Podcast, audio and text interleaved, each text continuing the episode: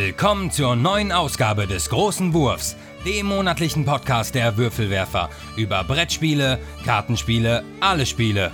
Und hier sind eure Gastgeber Jutta Wittkabel, Thomas List und Andreas Geiermann.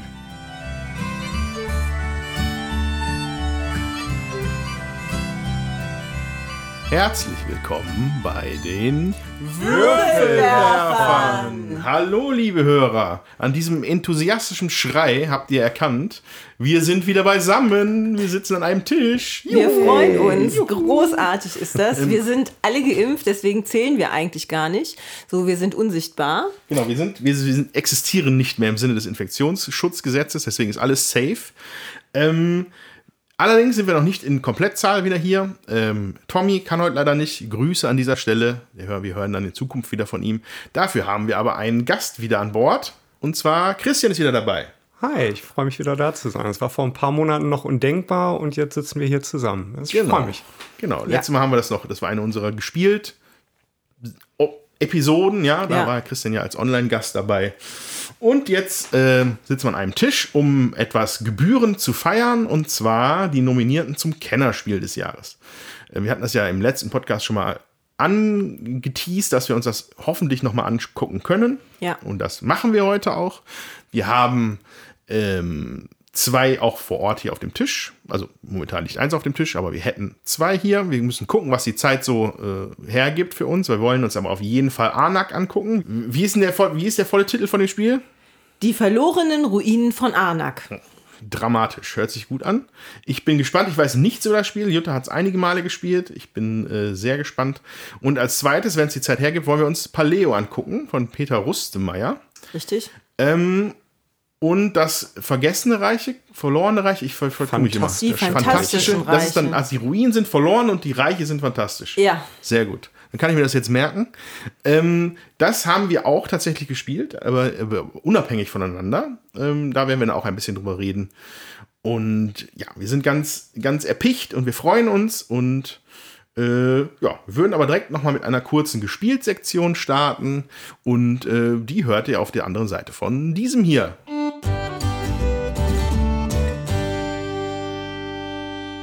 Ach Leute, ich bin ganz glücklich. Äh, Ich auch. so, also wir machen eine kurze Gespielt-Sektion. Wer möchte denn anfangen? Soll ich anfangen? Gerne. Wir haben gespielt Small Samurai Empires. Das ist ein Kickstarter gewesen. Der kam von Arcona Games 2019. Designt von Milan Tasewski.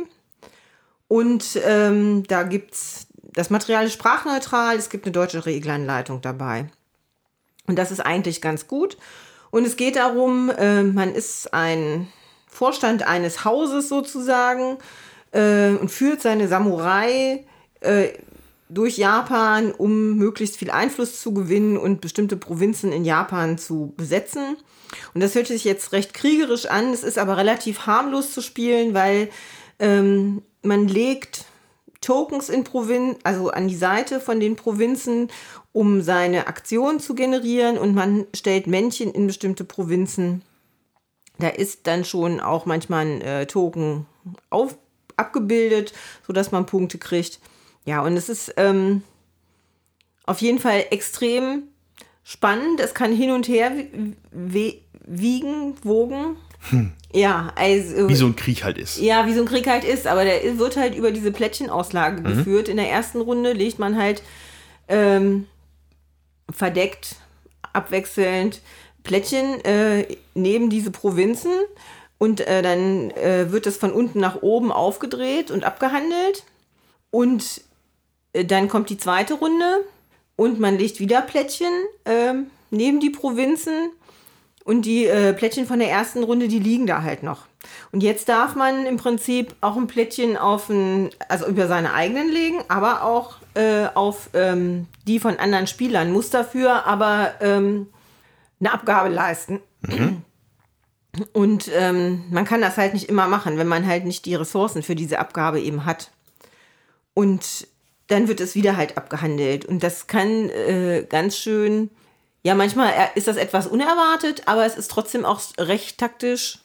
Man muss schon gucken, wie legt man das da hin und äh, platziert sich so und wie wandern die äh, Krieger hin und her und manchmal äh, ist jemand weggezogen, bevor der andere ihn da halt ähm, niederstrecken kann, sag ich mal so.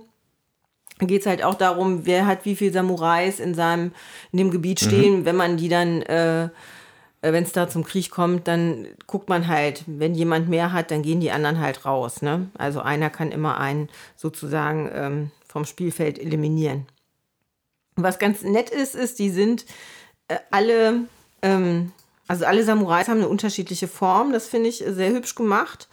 Und es gibt auch noch einen ähm, Tempel, den man platzieren kann. Der gibt einem jeweils auch noch mal zwei Einflusspunkte in der Region und ein Männchen gibt einem immer nur einen Einflusspunkt in der Region. So und so spielt man das halt und es ist ja, ist nett gespielt. Auf der Anleitung steht 30 bis 60 Minuten. Wir Grübler brauchen natürlich immer länger. Also wir haben das zu dritt gespielt. Mit Thomas eine Runde hat dann schon anderthalb Stunden, also Steffen, Thomas und ich, hat dann schon anderthalb Stunden gedauert. Ähm, aber es hat Spaß gemacht und ähm, ist etwas komplexer schon als ähm, ein anderes Spiel, was wir auch schon mal vorgestellt haben, dessen Namen ich jetzt nicht mehr weiß. Wenn es mir während des Podcasts nochmal einfallen würde, würde ich da nochmal drauf zurückkommen. Ja, und äh, genau, also Japan, das interessiert mich ja direkt. Ähm, hat es denn so noch so, also bezieht sich das auf so die, die Samurai-Kriege, so die äh, Sengoku Jidai-mäßig, oder ist es eher abstrakt als Thema? Also haben die, haben die Clans einen Namen zum Beispiel? Nee, die haben keinen Clan, Okay, okay. Clan-Namen. Und man spielt das aber auf so einer Landkarte, ja? Man ist Genau. quasi Japan. Genau, man sieht Japan, man sieht die unterschiedlichen Provinzen. Also ähm, das ist eingeteilt, das sind vier Farben. Und jede von diesen vier Farben ist auch nochmal in kleinere Provinzen unterteilt, wo man dann eben auch Ja. hin und her ziehen kann. Seine äh, Figuren nach bestimmten Regeln kann man die bewegen. Äh, man legt auch noch am Anfang Karten neben das Board, um ja, gegen Ende gibt es da auch noch mal Mehrheiten. Es ist schon ein bisschen her, dass ich das gespielt habe, also deswegen kann ich das gar nicht mehr so gut erklären.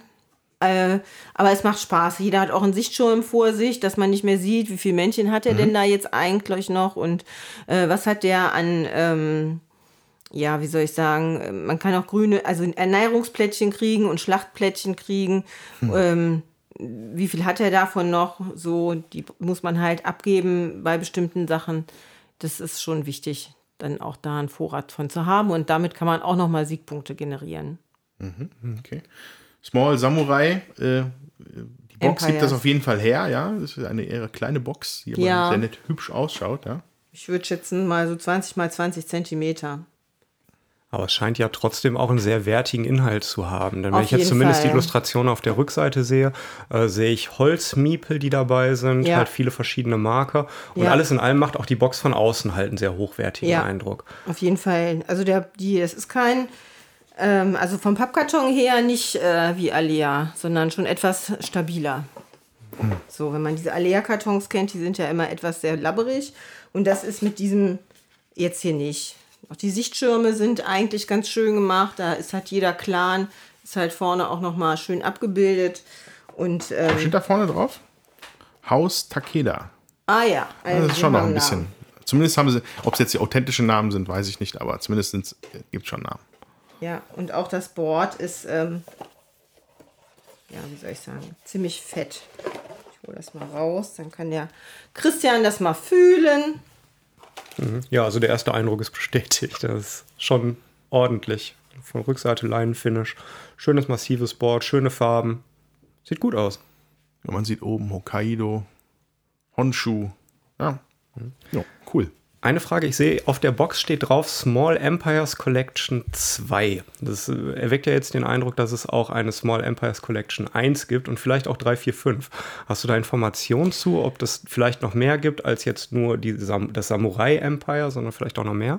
Also es gibt äh, Small Star Empires und das haben wir auch. Das haben wir irgendwann auch mal besprochen in einer von den äh, älteren Podcasts. Und ähm, das hat uns damals auch ganz gut gefallen. Also Und ein schneller Blick bei Board Game Geek zeigt, dass der Autor Milan Tasewski auch Small Railroad Empire und Small Sea Empire. Ah ja. Ah, okay. Also ich denke mal, das wird dann eine Art von, ja, es ist da nicht tiny, es ist nur small.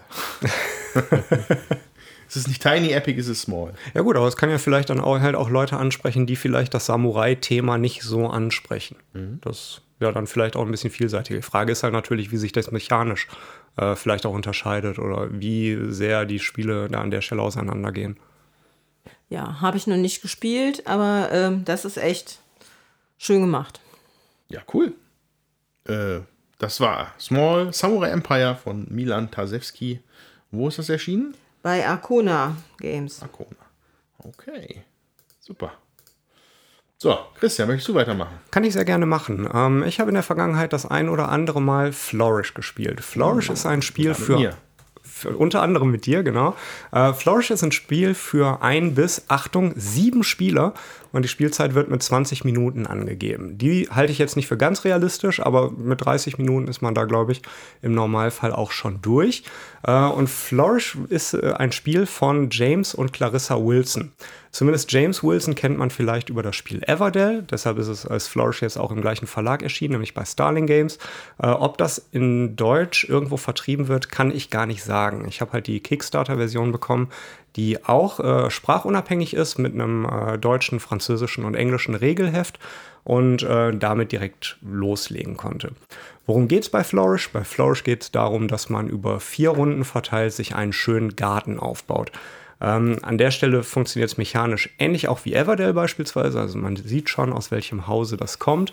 Äh, denn letztlich baut man sich seinen Garten über drei mal vier Felder, also insgesamt zwölf.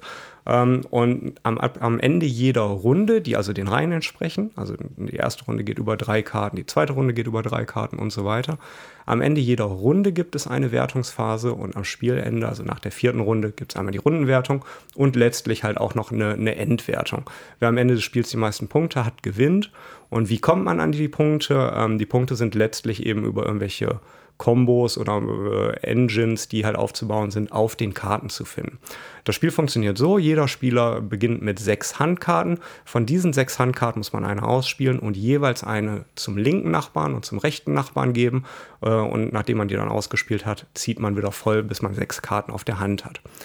Was ist auf diesen Karten zu finden? Im Grunde genommen sind es alles Elemente, die in einem Garten zu finden sind. Das können Bäume sein, das können, äh, das können Wiesen sein, das können Pflanzen sein, aber auch Bauwerke wie irgendwelche äh, Brücken oder Wege. Ähm, es können Bienenstöcke da drauf zu finden sein äh, und all so Dinge, die man halt vielleicht in einem schönen Garten sich wünschen würde. Zum einen gibt es auf den Karten äh, teilweise Links zu finden, was für Blumen die denn darstellen sollen. Es gibt halt, ich glaube, fünf verschiedene oder vier verschiedene, ich weiß es nicht mehr genau.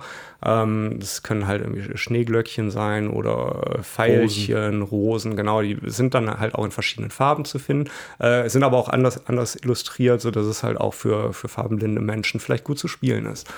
So, und am Ende der Runden werden die Dinge gewertet, die oben auf den Karten zu finden sind. Es kann also durchaus sein, dass man am, erst, ähm, am Ende der ersten Runde auf den Karten oben zu finden hat, dass man einen Punkt für jedes Pfeilchen kriegt. Dann schaut man halt nach, wie viele Pfeilchen hat man insgesamt. Das kriegt man dann an, an den Punkten.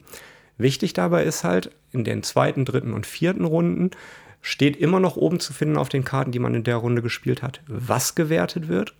Es werden aber auch die Karten mitgezählt, die man in den Runden zuvor ges äh, gespielt hat. Bedeutet halt, dass das auch ein bisschen kaskadiert, zumindest in Bezug auf die Punkte. In der ersten mhm. Runde kriegt man meist nur wenige Punkte, zwei bis acht oder wenn es gut läuft, vielleicht sogar mal zehn Punkte. Nach unten hin wird das dann schon relativ dick und ähm, am Spielende haben wir uns meistens so im Bereich um die 90 Siegpunkte, glaube ich, befunden. Dann hat man schon ein ganz gutes Spiel gehabt, ähm, aber das kann halt auch ganz, ganz unterschiedlich sein. So, zusätzlich zu den Sachen sind am Ende des Spiels eben am unteren Rand der Karten die Dinge zu finden, die dann gewertet werden. Das sind im Wesentlichen sind das die gleichen Sachen, also die Anzahl der, weiß nicht, blauen Blümchen oder die Anzahl der Wege, die man gebaut hat. Ähm, aber eine ganz interessante Mechanik an der Stelle ist halt, dass auch die Dinge gezählt werden teilweise, die die Nachbarn gebaut haben. Und deshalb ist es halt ganz interessant, wenn man in seinem Zug eine Karte ausspielt und gleichzeitig überlegt, was gebe ich denn meinen Nachbarn? Um zum einen natürlich die zu motivieren, in die Richtung zu bauen, was man selber haben möchte. Mhm. Ähm, aber trotzdem musste sie ja irgendwo dahin kriegen, die Dinger dann auch zu platzieren. Also das ist halt sicherlich eine Gratwanderung, aber eine ganz spannende. Ähm, und das macht es halt dann doch ein bisschen komplexer, als es auf den ersten, äh, auf den ersten Blick scheint. Und wir hatten letztlich dann schon viel Spaß. Wir hatten ein oder zwei nicht so schöne Partien, weil es da letztlich darauf hinauslief, dass man die Karten, die man einfach nicht haben wollte, immer nach links und rechts weitergegeben hat. Die Spieler oder Spielerin, die aber auch nicht gebrauchen konnte und man sie einfach in der nächsten Runde als Retourkutsche zurückgekriegt hat. Das heißt, da fehlte letztlich einfach ein bisschen Dynamik drin. Ähm, das kann man aber mit einer Zusatzregel, die optional auch im Regelwerk drin steht, vielleicht umgehen, sodass man halt am Ende des Zuges halt einfach ein paar Karten durchfiltert. Das hatten wir weggelassen und ähm, ja, also letztlich hatten wir viel Spaß damit. Ja, und, und äh, bei den Partien, die wir hatten, da ist es ja auch, glaube ich, gar nicht aufgetaucht, das Problem mit dem sich das wieder zurückwerfen. Ne? Das stimmt. Wir haben es aber letztlich, aber auch im Vorfeld sogar schon thematisiert. Von Das daher stimmt. wollten wir es, glaube ich, halt auf Das Teufel stimmt. komm raus auch vermeiden, in die Situation reinzukommen. Wobei, wobei ich da, ich persönlich kann da nur sagen, ich habe da nicht weiter drüber nachgedacht. Ähm, man muss es halt als, als, äh, als Opportunity sehen, was man also bekommt. Genau. So, ähm, das, das war das Spiel wirklich da, man muss da schon um zwei Ecken denken.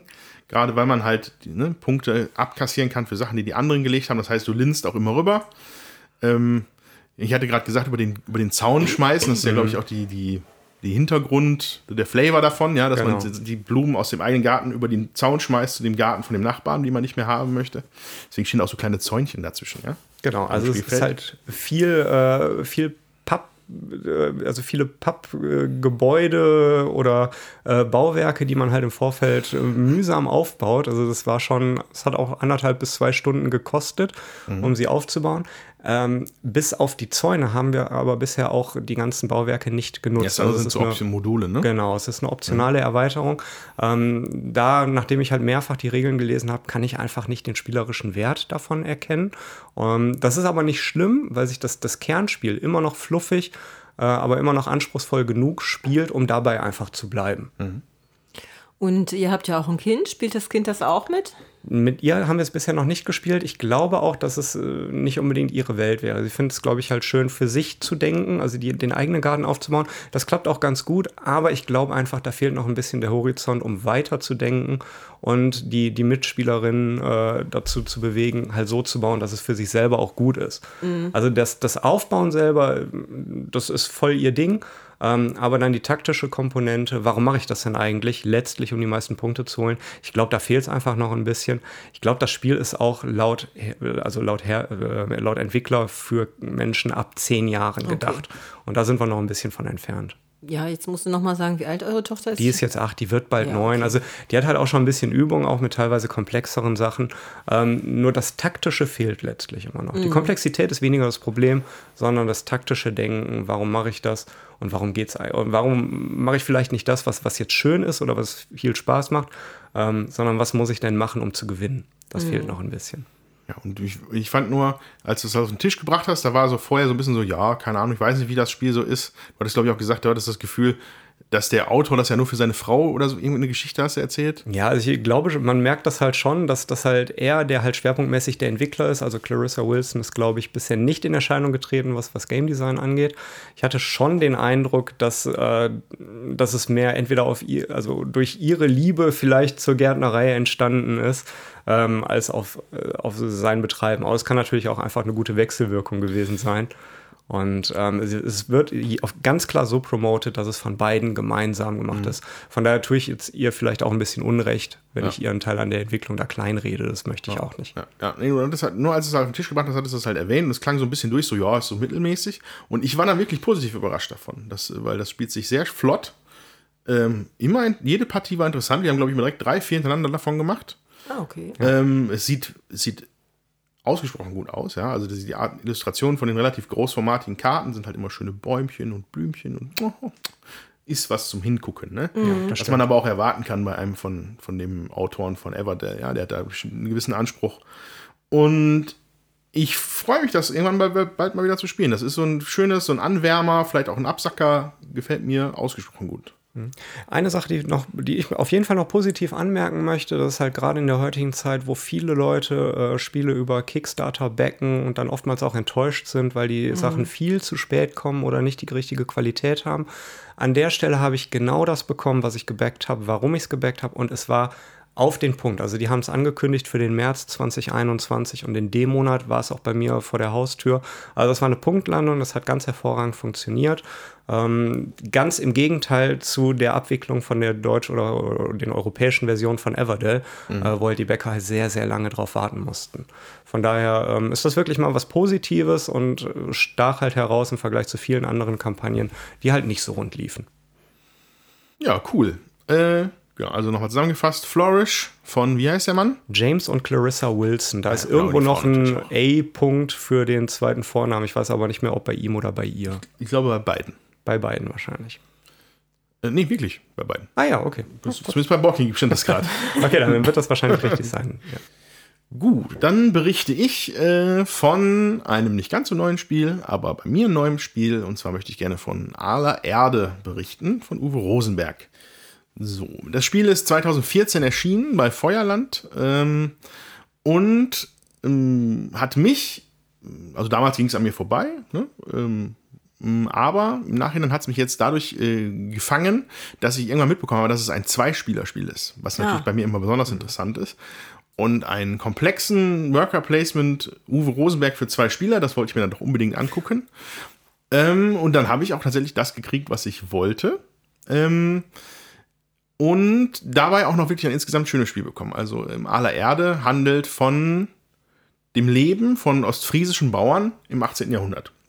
Das ist quasi so, das ist quasi so die, der Anspruch, den das Spiel hat. Ähm, dazu aber noch ist es wohl auch wahrscheinlich das, zumindest so wie man es vermittelt, kriegt das autobiografischste Spiel von Uwe Rosenberg, weil es erinnert mich von seiner Familie, ne? von seinem Ur, von Urgroßvater und Großvater und wie die so gelebt haben da in, in Ostfriesland. Ähm, ich glaube, aus der Aale ist, ist halt eine Stadt, glaube ich, ne? Ja, ein Ort. Und, und ich glaube, da in der Nähe ist noch ein ganz kleines Dörfchen, wo Uwe Rosenberg halt geboren ist. Und, ähm, und, und diese Verbundenheit zu der Region, das, das, das sticht da überall durch. Allein schon, weil das, das Regelheft ist jetzt nicht klein, aber das Begleitheft über die Geschichte des, des ostfriesischen Lebens und des ostfriesischen Tradition ist mal doppelt so groß, was halt mit da drin ist. Und das fand ich eigentlich ganz charmant, da ich selber auch schon einige schöne Urlaube da gemacht habe und äh, das eigentlich ganz nett finde da. Genau, aber ähm, genau, was macht Aller Erde? Also wie gesagt, zwei Spieler, Worker Placement, ähm, ein riesiger Spielplan mit ja. etlichen Worker Placement Feldern. Das war am Anfang erschlägt es einen, da war ich wirklich überrascht. Ähm, ich muss ja immer noch dazu sagen, ich habe ja immer noch nicht die, ich habe ja noch Caverna oder, oder Agricola habe ich bisher immer noch nicht gespielt, deswegen weiß ich nicht, wie groß die sind, aber Aller Erde ist auch wirklich groß. Ähm, teilweise glaube ich, also klar, Materialschlacht gewinnt immer noch ein Fest für Odin, weil man da so viel puzzelt. Aber so von, dem, von den Mechaniken her ist wahrscheinlich aller Erde noch weiter. Und ähm, Nussfjord ist auch eher eine kleinere Version gefühlt davon, von, von aller Erde. So, also es gibt einen riesigen Spielplan. Ähm, der ist ähm, eingeteilt in ähm, Sommeraktion und in Winteraktion. Also man spielt quasi, ich glaube, insgesamt neun Halbjahre in dem Spiel. Also es gibt neun Runden und es ist immer ein Sommer und ein Winter, ein Sommer und ein Winter. Und ähm, die Aktionen sind unterschiedlich. Im Sommer macht der Bauer andere Sachen, als er sie im Winter tut. Ähm, die jetzt aufzuzählen, ist viel zu, viel zu kompliziert und viel zu viele und würde ich wahrscheinlich auch nicht alle zusammenkriegen. Ähm, interessant ist aber, dass je, jedes Worker-Placement-Feld ist auch noch mit einer Leiste verknüpft, die dazwischen ist. Und zwar, das ist die Werkzeug, also wie, wie viel Werkzeuge man hat. Also das Beispiel wäre zum Beispiel, ähm, äh, du möchtest Holz schlagen, dann kannst du auf das Holzschlagenfeld gehen ähm, und dazwischen ist dann eine Leiste, wie viel Äxte du hast. Und die verbesserst du auch noch über ein anderes Worker-Placement-Feld. Das heißt, du verbesserst jede andere Aktion im Spiel, kannst du mit der Zeit verbessern. Und effektiver in der Ressourcengenerierung für dich machen. Nur für dich oder für alle Spieler? Nein, nein, für jeden, für, für jeden Spieler separat. Also zwei so in den Spielerfarben sind so kleine Scheiben auf dieser Leiste zwischen den Worker-Placement-Feldern, okay. die halt dann eingestellt werden. Äh, da lauern dann aber auch noch ganz relativ viele Siegpunkte, um die es tatsächlich in dem Spiel geht am Ende. Ne? Man möchte am meisten, die meisten Siegpunkte haben. So, ähm, es gibt dann noch so eine Mechanik, ähm, dass man im Sommer darf ein Spieler dürfte auch in der Winterseite zumindest eine Aktion machen, aber dann muss er seinen Startspielerbonus ab, Vorteil abgeben. Ähm, aber in der Regel ist es halt wirklich strikt getrennt zwischen den beiden Jahreszeiten. So, aber was mache ich denn mit diesen ganzen Worker-Sachen? Und zwar bestelle ich da meinen eigenen Hof mit, der auch noch aus weiteren Spielplänen besteht. Und zwar hast du äh, einen relativ großen Spielplan, der tatsächlich dann das ja, also dein Grund, dein, dein Grundstück darstellt, wo du am Anfang ein, einzelne Plättchen hast. Und das ist dann etwas, was, also das ist, relativ lang, der Spielplan. Unten hast du dann sowas wie ein Moor. Ja, da sind extra Moorplättchen drauf, wo noch Torf gestochen werden kann, bis das halt aufgebraut ist, dann kommen die weg. Dazwischen ist dann etwas Platz, wo man halt, das kennt man ja auch aus Nussfjord, also wo man halt Gebäude reinbauen kann, wo schon auch Gebäude sind. Und dann gibt es noch äh, eine Dammlinie, quasi, ne, man, der Damm ist halt, wie viel Land dem der Nordsee abgetrotzt worden ist an deinem Hof. Die verschiebst du auch mit der Zeit nach oben und so machst du dir halt immer mehr Platz auf dem Spielplan, um halt Gebäude zu bauen, die dir halt Siegpunkte geben. Grob, ja. Und dazu gibt es auch noch eine Menge Tiere, ne? also die, die berühmte Rosenbergsche Tiervermehrung, die gibt es hier auch. Und zwar gibt es als Tiere Kühe, Schafe und Pferde. So, die äh, machen dann auch noch natürlich noch mehr als außer zu existieren. Also die Kühe, äh, da kannst du, glaube ich, Nährwerte durchbekommen, halt durch die Milch. Du kannst mit den Pferden kannst du Gespänne machen, die sehr wichtig sind, wo ich gleich von erzähle. Und die Schafe geben dir halt Wolle. Ne? Und äh, was an, dem, an der Seite von dem Spielplan hast du auch äh, so, eine, so eine Leiste, wo du halt die Ressourcen abträgst. Es gibt, ich glaube, fünf verschiedene Ressourcen. Und zwar sind es Nährwerte, Felle oder, oder so ledermäßig, äh, Wolle, Flachs und Getreide. Das sind die Sachen, die du dir halt ab anbaust auf deinem Gebiet und die du halt weiterverwendest.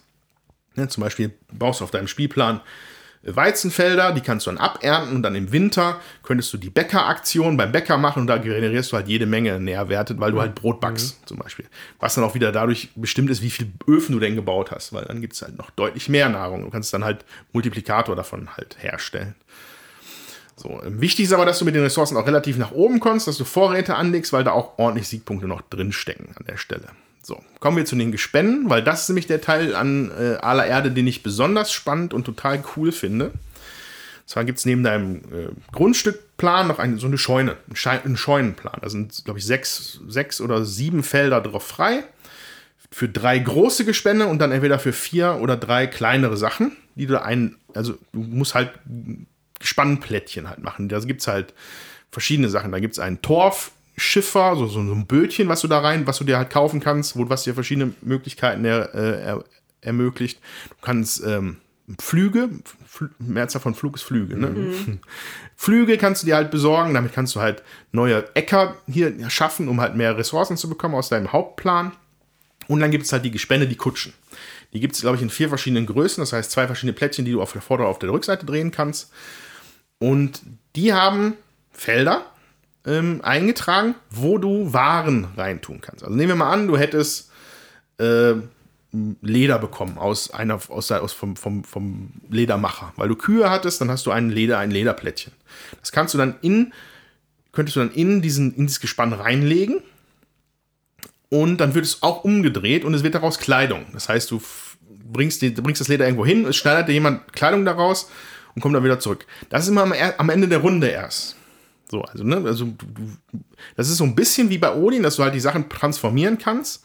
Nur läuft es halt immer über diese Gespänne, die du halt erst bauen musst. Und die erfüllen auch noch einen weiteren Zweck, weil du die Waren natürlich auch verkaufen möchtest. Ne? Es gibt noch oben ein kleines Feld, wo so jede Menge Ortschaften aus Ostfriesland sind, die auch durch Plättchen dargestellt sind. Das reicht dann von Nord oder, äh, oder Emden bis nach Bremen sozusagen.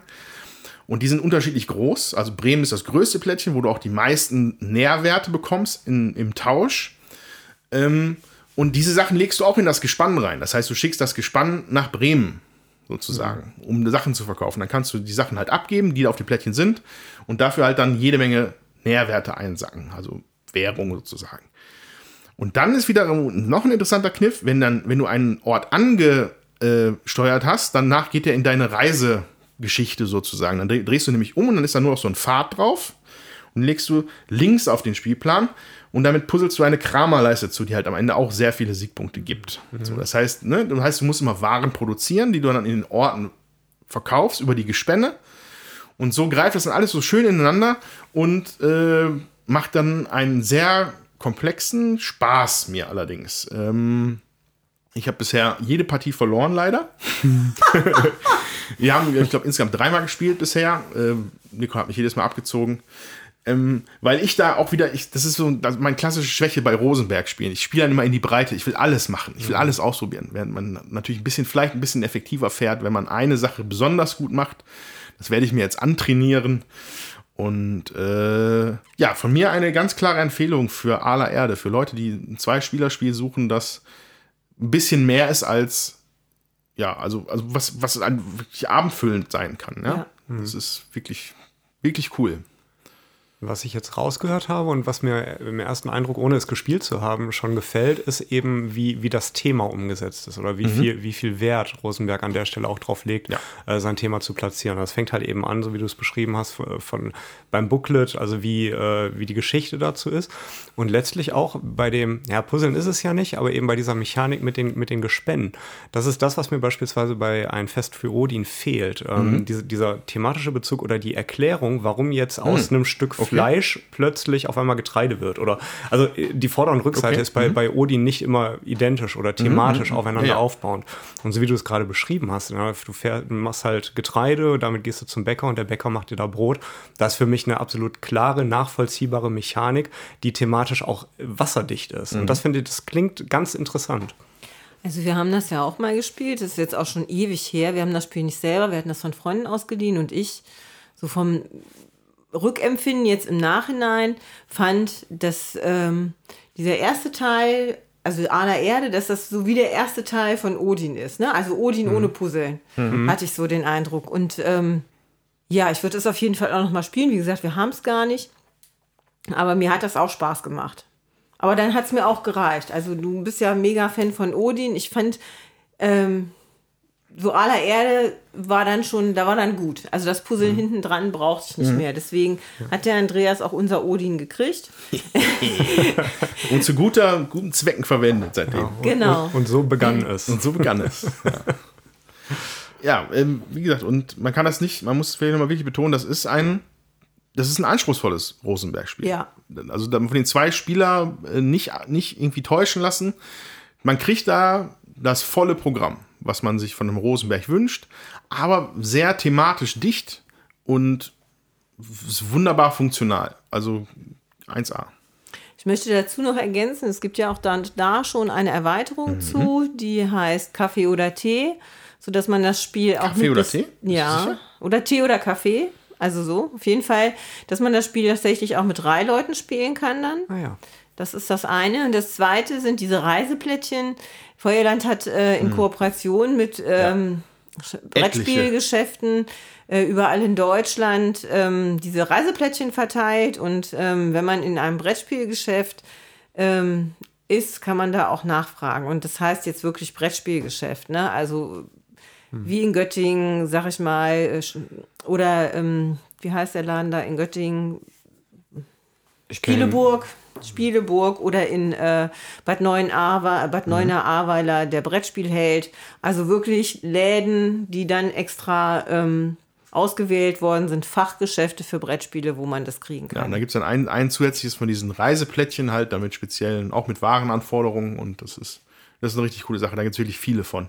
Genau. Ähm, aber jetzt ohne, ohne das jetzt irgendwie böse zu meinen, ich glaube, es heißt aber Tee und Handel. Mit Kaffee hat es nichts zu tun. ja, okay, dann heißt es Tee und Handel. Ja, genau. Tee und Handel ähm, ist natürlich absolut oben auf meinem Watchlist jetzt. Äh? Also Ah, okay. Weniger für das Drei-Spieler-Erlebnis, was vielleicht aber auch mal interessant wäre mit Oh, ja. unserer Gruppe.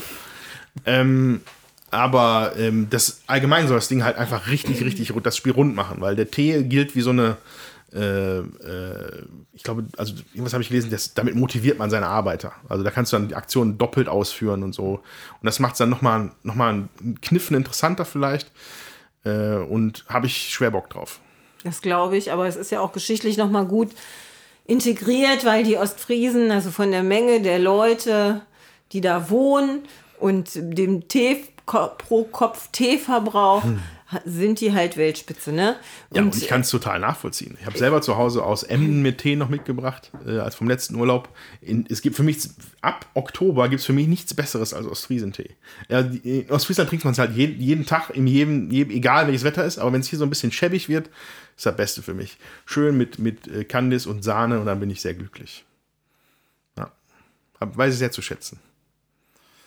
Ähm, ja, genau, und das, das, das dabei würde ich es jetzt belassen. Äh, aller Erde, Ruve Rosenberg bei Feuerland erschienen.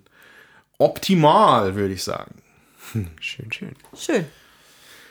Gut, dann haben wir, glaube ich, genug für die Gespieltsektion ähm, und würden jetzt mal wechseln in die Hauptabteilung. Hm. In, der, in den Hauptbereich. In das, äh, ja, bis gleich.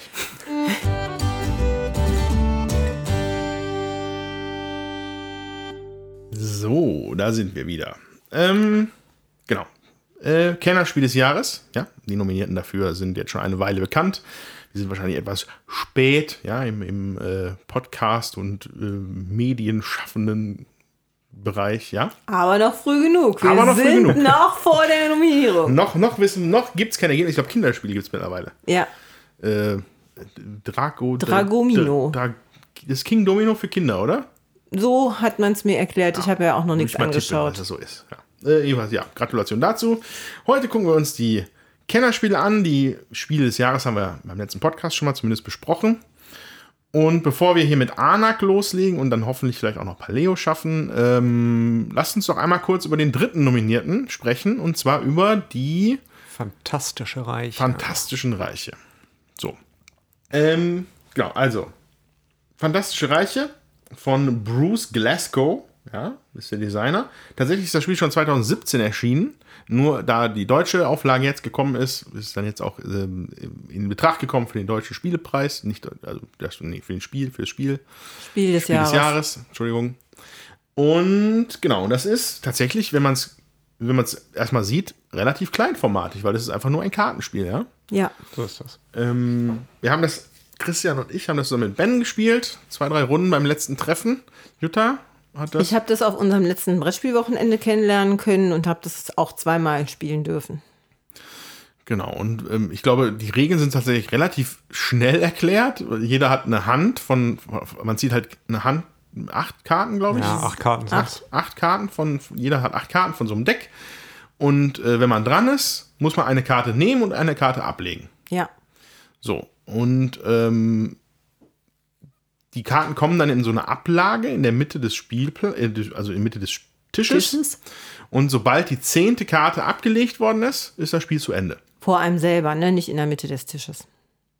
Vor allem selber. Also wir haben es zumindest so In gespielt, der dass, Mitte des Tisches? ich glaube, wir haben es so gespielt, dass es in der Mitte des Tisches war. Stimmt, eine in der Mitte des Tisches. ja, man Ablage, hat, ja. genau, man hat die Karten Ablage. auf der Hand und die Ablage ist in der Mitte des Tisches, richtig. Genau. Und Entschuldigung. Man, wenn man eine Karte zieht, kann man sie vom Stapel ziehen oder man bedient sich aus der Ablage, wie sie da halt ist, wo das Spiel dann halt länger dauert dadurch, ne, weil, man, weil man nicht rechnerisch ne, mehr in die Ablage tut. Ähm, aber irgendwann ist dann halt ratzfatz vorbei. Dann gibt es auch keine Gnade mehr. Es gibt keine, wir spielen die Runde noch zu Ende oder so. Dann ist einfach Schluss, wenn jemand die zehnte Karte legt. So. Und diese Karten geben dir dann Siegpunkte, und zwar in der Form, wie du halt quasi ein Set hast. Ja? Ja. Nur, wenn wir jetzt von Z, Blau, Grün, Rot und Gelb reden, damit kommen wir leider nicht aus bei dem Spiel. Da, da wird das Spiel nämlich hoch kompliziert, würde ich es sogar nennen. Ähm, weil also auf diesen, ähm, es gibt acht, neun, zehn Kategorien vielleicht von Sachen, die darauf sein können auf diesen Karten. Das sind dann Anführer, Armeen, Zauberer. Zauberer, Berge, Feuer, Länder, Fluten. Länder, also wilde, wilde Mischung und alle beziehen sich aufeinander. Das heißt, hast du diesen Anführer auf der Hand, muss, braucht er diese Armee, um besonders Siegpunkte zu kriegen. Hast du aber noch diese Landschaft dabei, dann sind alle Punkte wieder gestrichen. Und äh, sammelst du aber ein Set von Feuer, dann ist der Magier wieder total geil. Und äh, wow. Also als ich das das erste Mal auf der Hand hatte, war ich, fühlte ich mich etwas überfordert, muss ich wirklich zugeben. Ähm, und tatsächlich die Berechnung der Siegpunkte kann man am besten, glaube ich, über eine App machen. Da gibt es nämlich eine für. Okay. Ähm, die hat der Ben uns da äh, präsentiert und das hat es dann auch schneller gemacht, glaube ich. Da kann man Okay. sie halt eintippen und dann kommt am Ende einfach eine Summe raus. Ähm, man muss halt schon so in den 100er-Bereich gehen, da die Siegpunkte mal locker. Und das von Hand nach, also das im Kopf nachzurechnen mit so viel komplizierten Konditionen, die diese Karten mitbringen, ja, Ja. das ist ein Spiel für sich, würde ich fast sagen. Und ähm, nichtsdestotrotz war es eigentlich aber trotzdem unterhaltsam, weil es sich sehr schnell gespielt hat Ja. Genau. keinen Aufwand aufzubauen. Ja. Und man fühlte sich ja trotzdem äh, herausgefordert. Ja? Ja. Und äh, man hatte auch erstaunlich viele Möglichkeiten, wie man dann so sein Deck, also seine Hand quasi gestalten kann, ja, in welche Richtung man damit geht. Und äh, ja, vielleicht, mh, genau. Ja, vor allen Dingen finde ich, fühlt man sich herausgefordert in den ersten, ersten Partien, weil man die Karten halt auch noch nicht kennt. Also ich glaube, je länger man das spielt und je, ähm, je mehr Zugang man zu den Karten hat, desto besser gelingt einem da auch schnell einen Überblick zu haben, welche Combo äh, bringt mir denn wie Punkte. Ja, aber ich selber habe auch gemerkt, so am Anfang, oh mein Gott, das ist schon schwierig, das alles im Überblick zu haben. Man muss dann schon gucken. Aber ich glaube, je mehr man das, je häufiger das spielt, desto eher schafft man das da auch einen Überblick zu haben und wird auch schneller. Genau, also das, das, denke ich auch. Also unabhängig von den, von den Kombos, die man vielleicht irgendwann auch kennt, wo man, wo man weiß, da sind Synergien, das funktioniert ganz gut. Ähm, bei allem Informationsüberfluss, den man am Anfang kriegt, wenn man seine ersten acht Karten anschaut, hat man vielleicht so, also so, so ging es mir zumindest, waren so zwei bis drei Karten dabei, wo ich schon sagte, Mensch, die harmonieren doch schon mal super miteinander ja. und ich versuche einfach mal in die Richtung weiterzubauen. Ähm, das hat relativ gut funktioniert. Ich weiß jetzt nicht, wo wir letztlich punkte, punktemäßig rauskamen. Ähm, aber das Gespür dafür, auch wenn man es nicht on point wirklich hochrechnen kann, also ich wüsste jetzt nicht aus dem Stehgreif, ich habe jetzt 110, 120, wie viel auch immer Punkte, aber ein grobes Gespür dafür, Mensch, ich glaube, das ist gar nicht mal so wenig oder, nee, das wird diese Runde nichts. Ich glaube, die Einschätzung ist meist ganz realistisch. Also so ging es mir mhm. zumindest in den, den beiden Partien und in der letzten, die wir halt zu dritt hatten. Ich glaube, der Ben sagte irgendwann mal, nee, also die Runde, die, die, die ist gar nichts. Letztlich kam das auch genauso bei raus. Also die mhm. Punkte haben genau das wiedergespiegelt. Und das spricht schon, glaube ich, ein bisschen fürs Design. Also, dass das, dass das gut gemacht ist und dass man auch eine realistische Einschätzung hat, was geht, was geht nicht, wo man sich weiter dran arbeiten oder welchen Plan sollte ich halt wegschmeißen. Ja, manchmal hat man halt Pech und es war wirklich nichts, aber dadurch, dass das Spiel auch eigentlich nur so 20 Minuten dauert, äh, ist es auch nicht so schlimm. Ne? Dann spielt man ja. halt nochmal eine Runde. Ne? Also es ist jetzt nicht so, dass man da ewig viel Gehirnschmalz äh, investiert, sondern man guckt tatsächlich, was habe ich auf der Hand, was liegt auf dem Tisch aus, was nehme ich. Und ähm, ja, das finde ich eigentlich sehr kurzweilig. Hm. Aber ich, ich, ich würde auf jeden Fall nochmal unterstreichen wollen, diese Kartentexte hauen einen erstmal um. Also ja. ähm, ich weiß, bei der, bei der ersten Partie, die ich gespielt habe, hatte ich, glaube ich, dieses komische Wildfire oder diese, diesen Buschbrand ja. da auf der Hand. Und das war wirklich ein, die Hälfte der Karte war voll mit Konditionen. Und zwar, wenn das und das ist, dann ist das und das und das und das und das und das. Und wenn du aber das hast, dann ist das und dann multiplizierst du mhm. mal das. Und ich dachte nur so, oh mein Gott, wo bin ich hier gelandet? Ja. Ähm, da muss man vielleicht Erfahrung mitbringen in dem Bereich, mit, vielleicht mit Training Card Games, wo halt sowas vielleicht auch schon mal vorkommt, mhm. dass du mit Keywords arbeitest, mit, mit, mit Bezugnahmen aufeinander. Ähm, und da muss man Geduld für haben und den Willen, das dann auch äh, irgendwie dann auch sich dann wirklich reinzu, reinzuziehen. Ja? ja. Ähm, dann aber ist es ein kurzweiliges, nettes Spiel. Das kann man nicht anders sagen. Genau, also es lief ja auch letztlich halt genauso ab. Wir haben es, glaube ich, zum Einstieg äh, gespielt. Der Ben hatte uns das gezeigt, kurz erklärt, also wirklich nur ganz kurz und dann einfach die Karten verteilt und dann wusstest du schon in etwa, wo die Reise hingeht. Und am Ende unseres Abends, wo wir auch noch ein sehr, sehr umfangreiches Spiel zwischendurch gespielt hatten und es schon, ich glaube, 12 Uhr durch war, mhm. haben wir gesagt, ach komm, die Runde, ein, fantastische Reihe, eine geht eine, noch. Eine geht noch. Und äh, das spricht ja auch für das Spiel. Ne? Ja. Es passt halt vorne, es passt einfach mal als Filler zwischendurch und als Absacker am Ende klappt es halt genauso. Und nach einer einer, nach einer Runde Wasserkraft und Tapestry hat es dann auch sogar noch fun funktioniert. Dann. Oh mein Gott, ja, da wart ihr aber echt fertig. Ja, Wasserkraft hat ordentlich reingehauen. Ja. ja Tapestry ist für mich dann eher so ein bisschen Entspannung, aber da hat Christian eine andere Meinung. Das, auch das ist richtig. Auch das. ähm, ja, genau. Ähm, ja, also wenn euch das interessiert von der Beschreibung, guckt euch das auf jeden Fall an. Also ich finde, es ist ein würdiger Nominierter, auf jeden Fall. Ähm, ist aber jetzt da nicht so ein Kennerbrettspiel mit Brett sozusagen, ja, sondern es ja. ist halt was, was kleineres. Und die äh, größeren Jungs, die schauen wir uns jetzt an, würde ich sagen. Und zwar äh, legen wir los mit Anak, weil das nämlich hier schon aufgebaut ist. Genau. Äh, Anak. Ähm, worum es bei Anak? Oder beziehungsweise erstmal so, das, äh, so die Grundinformation. Ich kenne es nicht auch habe mich mit den Regeln nicht beschäftigt. Jutta hat es schon einige Male gespielt, auch mit Steffen. Ähm, ja. Kann da wahrscheinlich dann ein bisschen mehr zu sagen. Christian hat sich die Regeln zumindest mal reingepfiffen. Ähm, deswegen meine Frage mal an euch: Worum geht es hier überhaupt? Ja, wir suchen tatsächlich in den verlorenen Ruinen von Arnak Schätze. und ähm, müssen Rohstoffe haben, um den Dschungel zu erkunden und Artefakte zu finden, die uns helfen, weiter in den Dschungel vorzudringen und weitere Artefakte zu finden und auch in einer Höhle zu forschen und dort fündig zu werden. Das Okay. tun wir. Okay, und ähm, ich sehe hier äh, so zwei große Miepelchen. Ist es ein Worker Placement?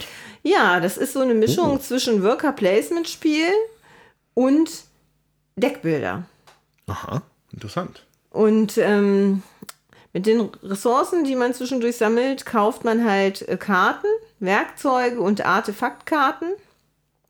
Und ja, wie es bei so einem typischen Deckbilder ist, die werden halt äh, mit ins Deck ähm, sortiert ähm, und man kriegt sie halt wieder auf die Hand Okay. und kann sie wieder weiter abarbeiten. Manchmal kann man auch Karten aus dem Deck rausschmeißen. So.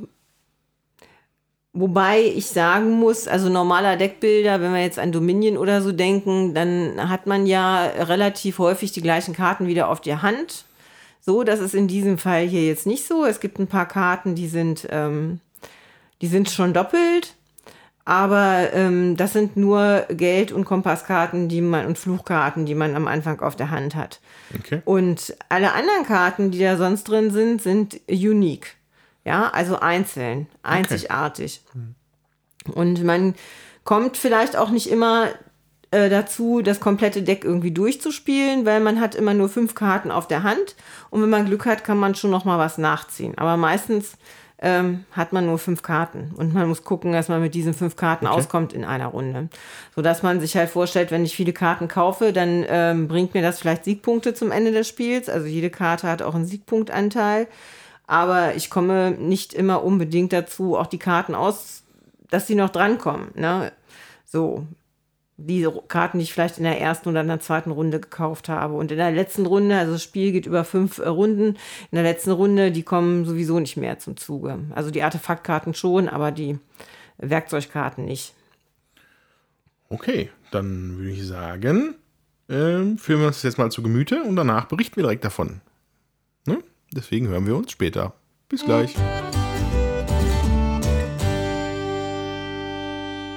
Ja, da sind wir wieder. Und von unserer äh, Expedition in das versunkene Königreich Arnak. Oder zumindest leite ich das jetzt einfach mal ab, dass es sowas in der Richtung ist. Ähm, wir haben jetzt zu dritt gespielt. Rund, was waren das jetzt? Anderthalb Stunden? Zwei? Ja, anderthalb würde ich sagen. Mit Mit Regelerklärung. der, mit der zwei. Regelerklärung. Äh, genau, und dann beschreiben wir euch das Spiel jetzt mal ein bisschen. Also, ähm, es ist ein Hybrid, würde ich ihn nennen, aus einem kleinen Worker-Placement-Anteil und einem Deckbilder. So, das ist ja erstmal, ähm, also, soweit die konventionellen Begriffe. Das Ganze ist auf einem riesigen Spielplan, also nicht riesig, aber der ist schon sehr groß, der ist geteilt, ne? Separat, Ja. So, so Das hier ist Ah, der, der untere Teil ist nochmal, den kann man auch woanders da theoretisch dran machen. Okay. Ja, alles klar. Ähm, und äh, der Spielplan ist dominiert erstmal auf der linken Seite von einem äh, ziemlich spektakulären Artwork, würde ich sagen, wo man das, wo man die Küste von Anak sieht und wie es dann der Sonnenuntergang im Hinterland quasi äh, da die Gegend beleuchtet. Und ähm, auf diesem Bereich befinden sich auch die Worker Placement Felder. Das fängt unten an mit äh, fünf Stück. Ja, das was so die, so, ich nehme an, das soll da, wo die Abenteurer ankommen, ja, weil da ist auch das Wasser. Und ähm, da beginnt es dann, dass man da seinen Arbeiter hin platzieren kann, unter äh, Dreingabe einer Karte, weil Karten halt Bewegungspunkte auf, diesem, auf dieser Expedition bringen ähm, kann man da dann das erste Mal anfangen, Ressourcen zu sammeln. Es gibt verschiedene Ressourcen in dem Spiel. Es gibt Geld, es gibt Kompass-Token, dann gibt es äh, Steintableaus, Speerspitzen und Kristalle. Ich weiß nicht, ob die jetzt von der Regel auch so genannt werden. Da kann Jutta äh, hier schreien, wenn es falsch ist, irgendwie. Ähm, und dieses Material braucht man zum einen, um eventuell noch Karten zu aktivieren, die man äh, auf der Hand hat. Oder man benutzt sie, äh, um Karten zu kaufen. Ne? Wir sind ja einem, mit einem Deckbilder beschäftigt. Ähm, es gibt Geld. Mit Geldressourcen kauft man äh, Ausrüstung. Und mit den Kompasskarten kauft man meist, aber nicht immer, aber meist Artefaktkarten. So. Ja. Ähm, die, die Kartenauslage dazu ist, ist sehr interessant eigentlich. Die besteht aus sechs Feldern, wo äh, die getrennt werden von einem Zauberstab oder sowas würde ich ihn mal nennen, so, so ein Stock, ja. Ja. Der liegt bei Runde 1, liegt er ganz links, quasi, also man, und ja, wobei auch nicht ganz links. Er liegt an, Feld, an dem Feld für Runde 1 und links und rechts von dem Stab äh, sind dann Karten. Bei insgesamt, ja, wie, das ist blöd beschrieben. Wie beschreibe ich das denn besser? Jemand muss das besser beschreiben. Also der äh, Stab heißt Mondstab. Ja. So, und der wird jede Runde eine, ein Feld sozusagen weitergelegt. Er liegt also im, Rund, im Runde 1 zwischen der Karte 1 und 2 und äh, in der Runde 2 zwischen der Karte 2 und 3. Genau. Und jede Runde wird eine Werkzeugkarte abgeräumt. Dafür kommt eine Artefaktkarte mehr ins Spiel. Genau, also genau, der, über das Spiel verschiebt sich das dann weg von den Sachen, die du mit Geld kaufst, ja, die, die Ausrüstungsgegenstände, verschiebt es sich zu einer größeren Auslage mit Artefakten. Was ich sehr gelungen finde, weil das sehr dynamisch ist. Ja. Ähm, genau, und da mit diesen Karten baut man dann sein Deck wieder aus und auf. Ähm, die Defekte da sind divers, also das ist, könnte man jetzt nicht alles wiedergeben, aber die beziehen sich dann auf die Platzierung von Arbeitern, zusätzliche Generierung von äh, Ressourcen, Karten nachziehen, Ka Ressourcen verbessern und auch noch ganz andere Effekte, dass man ein Monster direkt besiegt, die einem auf der Expedition nämlich auch begegnen können. Das bringt mich dann auch zu dem zu der anderen Verwendung der Kompasskarte, der Kompassressource, weil man möchte ins Inland gehen und da sind, lass mich mal zählen, acht Felder, nee, äh, zwölf Felder, wenn Ja. man die oben dazu rechnet. Ähm, die sind noch eingeteilt in zwei Stufen, also ich würde es mal Stufe 1 und Stufe 2 nennen. Das heißt erstmal so die ersten Gebiete von der Küste aus gesehen oder tatsächlich das Hinterland bis zu den Gebirgen. Und äh, da kann man dann mit einer, unter Dreingabe einer Karte, ähm, seinen, so einen von seinen zwei Miepel, seinen Arbeitern hinsetzen und da den Ort erforschen. So, erstmal ist da noch nichts, aber da werden dann von einem, von einem äh, Stapel von mit Plättchen werden dann da Orte ausgelegt.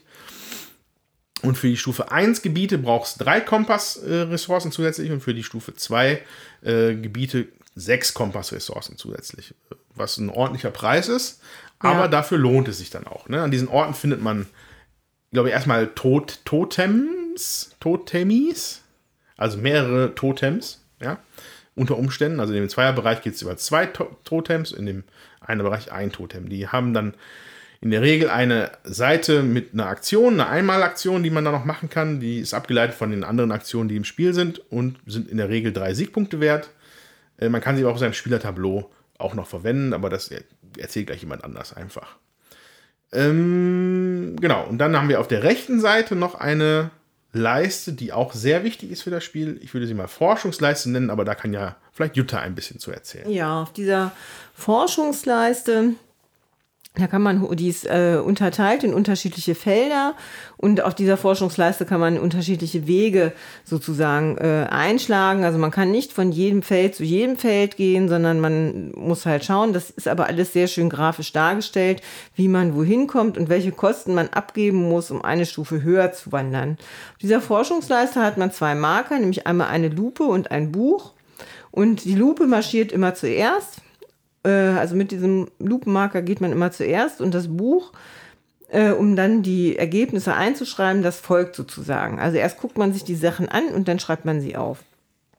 Und ähm, man hat auch für diese, ähm, man kriegt für diese Forschungsarbeit auch nochmal zusätzliche Ressourcen und eben auch Siegpunkte. Und das ist rechts neben dieser Forschungsleiste auch nochmal sehr schön abgebildet, weil in dem Feld, wo die Lupe sozusagen reinpasst, da sieht man, was für einen Bonus man da halt kriegt, wenn man aufsteigt. Und ähm, dann gibt es ein Feld, das quadratisch ist, wie das Buch aussieht. Und da sieht man dann auch, was man kriegt, wenn man mit dem Buch hochgeht.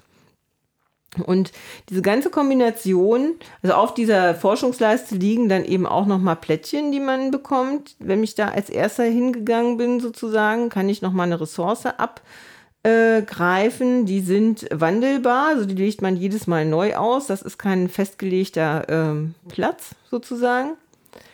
Und äh, wenn ich oben angekommen bin, dann darf ich mir auch nochmal aus einem verdeckten Stapel eine Ressource aussuchen und kann dann eben auch nochmal unter Abgabe weiterer ähm, Ressourcen äh, nochmal zusätzlich Steintafeln erhalten, die eben auch nochmal Siegpunkte bringen. Ja, und interessant ist daran eben auch, wenn ich mit dem Buch hochgehe, kriege ich nochmal zwei ähm, Arbeiter sozusagen, die aber nicht auf dem Tablett äh, äh rumlaufen, also auf dem Spielfeld rumlaufen, sondern die geben uns eben auch nochmal Fähigkeiten, entweder Kompasse oder eine Speerspitze oder ein ähm, Geld oder ein Kompass oder ermöglichen einen an einen bestimmten Ort zu gehen, ohne dafür, dass man dafür Karten abgeben muss oder man mhm. Ja, und das kann man halt im Spiel auch nochmal, diese Menschen kann man im Spiel nochmal als Sofortaktion auch einmal tappen. Und dann bekommt man äh, die Ressourcen von denen sozusagen auch nochmal zur Verfügung gestellt. Und diese ganze, äh, dieses ganze Spiel mit den ähm, Orten, die man erkundet, wo man was bekommt, um mit den Monstern, die man bekämpfen muss, die, wenn man die dann besiegt hat, äh, auch sozusagen nochmal ein kleines Goodie immer kriegt. Äh, die Karten, die man auf der Hand hat, die Forschungsleiste, die man hochkriegt, äh, hochläuft. Mit diesen Sachen muss man einfach schauen, möglichst viele Siegpunkte zu kriegen. Und ich finde, das greift, also diese Sachen greifen alle sehr mhm. schön ineinander. Man mhm. hat halt immer das Gefühl, irgendwas geht immer oder wo kann ich noch hingehen. Das gefällt mir eigentlich ganz gut. Also was wir auf jeden Fall auch noch äh, sagen müssen, natürlich der Aspekt des Deckbuildings ist natürlich auch nochmal hier vertreten, insofern, dass alle Karten Siegpunkte auch nochmal mitbringen. Das heißt, man kann sich da ein bisschen angucken, was man in sein Deck holt und dann abwägen, wie der Effekt ist oder wie der Siegpunktwert ist. Und zusätzlich gibt es auch noch Furchtkarten im Spiel. Das sind die klassischen Spoilerkarten, die in so einem Deckbilder ja. auftauchen, halt nutzlos. Wobei nutzlos ist gar nicht richtig. Man kann sich ja. zumindest mit denen auf den Grundfeldern, auf der, auf den, an den Feldern in der Küste bewegen. Ähm, aber diese Furchtkarten geben dir Minuspunkte. Ja. Und die werden dir auch noch ins Deck reingemischt. Ne? Also wenn du ja. die Orte, äh, wenn du die Orte entdeckst, und das ist ein besonders schrecklicher Ort, kriegt man erstmal automatisch nochmal eine Furchtkarte rein. Oder wenn man äh, dann ein Monster da aufdeckt, was man nicht besiegen kann, so, dann würde man auch noch Furchtkarten noch zusätzlich ja. bekommen, was einem das Deck dann ein bisschen verstopft. Ähm, klassische Deckbuilding-Mechanik, aber auch hier äh, vorhanden und eigentlich ganz nett. Ja, ich finde, die ist schon relativ moderat, weil ja. also eine Furchtkarte gibt ein verstopft einem das Deck und gibt einem einen Minuspunkt. Ne? Trotzdem. Ähm, das gibt es deutlich grausamer in anderen Deckbildern. Ja. ja. Ja, generell zu allen Karten, die in das Deck gemischt werden, ähm, kann man glaube ich schon sagen, dass das nicht die dicken Punkte in dem Spiel sind. So kommt es mir zumindest vor. Also äh, gerade die Monster mit ihren fünf Punkten, die Totems mit drei Punkten. Ähm, jetzt gerade, wenn ich mir anschaue, was in der Auslage gerade noch drin liegt an den Karten, dann sind das eher bei den Karten ein oder zwei Siegpunkte, da ist einmal was Dickeres mit rein. Ähm, aber ich glaube, die großen Punkte, die liegen eher eben in den Monstern, ja. in den Totems, die ja, man klar. holt und in, absolut in der Forschungsleiste, ähm, die nach oben hin halt schon gewaltig viele Punkte zum Ende hin gibt. Ja, ja. Ziel ist es bei dem Spiel halt nicht irgendwie, dass jetzt man, man, man kauft die Karten, also die Karten sind nicht der Siegzweck, ja, also man muss mit diesen Karten dann was machen können. Genau. Und das heißt, vor allem viel Ressourcen generieren können äh, um halt auf dieser Forschungsleiste raufzuklettern. Ähm, das, das, sieht man halt, das ist halt so, so, ein, so ein, also ich weiß jetzt nicht, ob es jetzt äh, äh, exponentielles Wachstum ist, aber es ist auf jeden Fall auf die unteren Stufen sind wir zwei Siegpunkte, vier Siegpunkte. Der erste, der allerdings oben ankommt mit seiner Lupe, ja, mit dem Ding, was immer vorläuft, der landet dann sogar bei 23 extra Punkten, was natürlich eine ganze Menge ist. Ja, ähm, ja und äh, über das Spielertableau wollte ich noch kurz ein Wort verlieren. Ähm, und zwar, es gibt jeder Spieler ein Spielertableau, da sind seine Karten drauf, seine Ressourcen speichert er drauf, da sind die beiden, keine Ahnung, Sondermenschen-Typen mit drauf, die man halt benutzt. Aber da sind auch noch oben vier spezielle Felder. Richtig. Ähm, die für äh, die Totems im Endeffekt gedacht sind. Also, wenn ihr euch erinnert, Totems sind die Sachen, die man das erste Mal, also wenn man das erste Mal einen Ort betritt, erforscht, dann gibt es diese Totems einfach sofort. Ähm, die sind in der Regel drei Siegpunkte wert. Du kannst sie allerdings aber auch auf deinem äh, Spielplan, ich würde mal sagen, verpuzzeln, ja, das ist nicht, also das ist nicht wirklich gepuzzelt, aber da sind, da, da, sind vier Felder, die ein, zwei, drei und vier Siegpunkte wert sind. So, und du kannst eins von diesen Feldern mit einem Totem belegen ähm, um äh, dir nochmal so einen zusätzlichen Effekt zu besorgen und zum, zum Beispiel eine Karte zu ziehen, was in einem Deckbilder natürlich extrem wichtig ist. Und, äh, oder halt allgemein so ein bisschen Ressourcenfixing kann man da machen. Ne? Da kann man nochmal Geld abgeben, um einen Kristall zu bekommen, weil dafür schiebt man einen von seinen Totems hoch, der sich dadurch natürlich etwas entwertet. Ja, also du hast, wenn du das Feld offen hast mit dem einen Siegpunkt und du hast ein Totem, sind es vier Punkte, legst du das Totem auf das Feld drauf, sind es natürlich nur noch drei Punkte. So, und wenn, wenn du quasi das vierte Mal dieses Totem da benutzen würdest, würdest du sogar schon einen, einen Siegpunkt verlieren, ja. Weil du dann statt äh, vier dann nur noch drei hast. Beziehungsweise, nee, du verlierst jede Menge. Mhm. Du bekommst aber letztlich ja. auch einen Bonus dafür. Ja, genau. Du musst, es, muss, es ist halt wohl überlegt. Du kannst halt da so ein bisschen das, das Getriebe ein bisschen schmieren, wenn es ein bisschen hakt. Aber es, man, muss es, man muss es gut dosieren, würde ich sagen.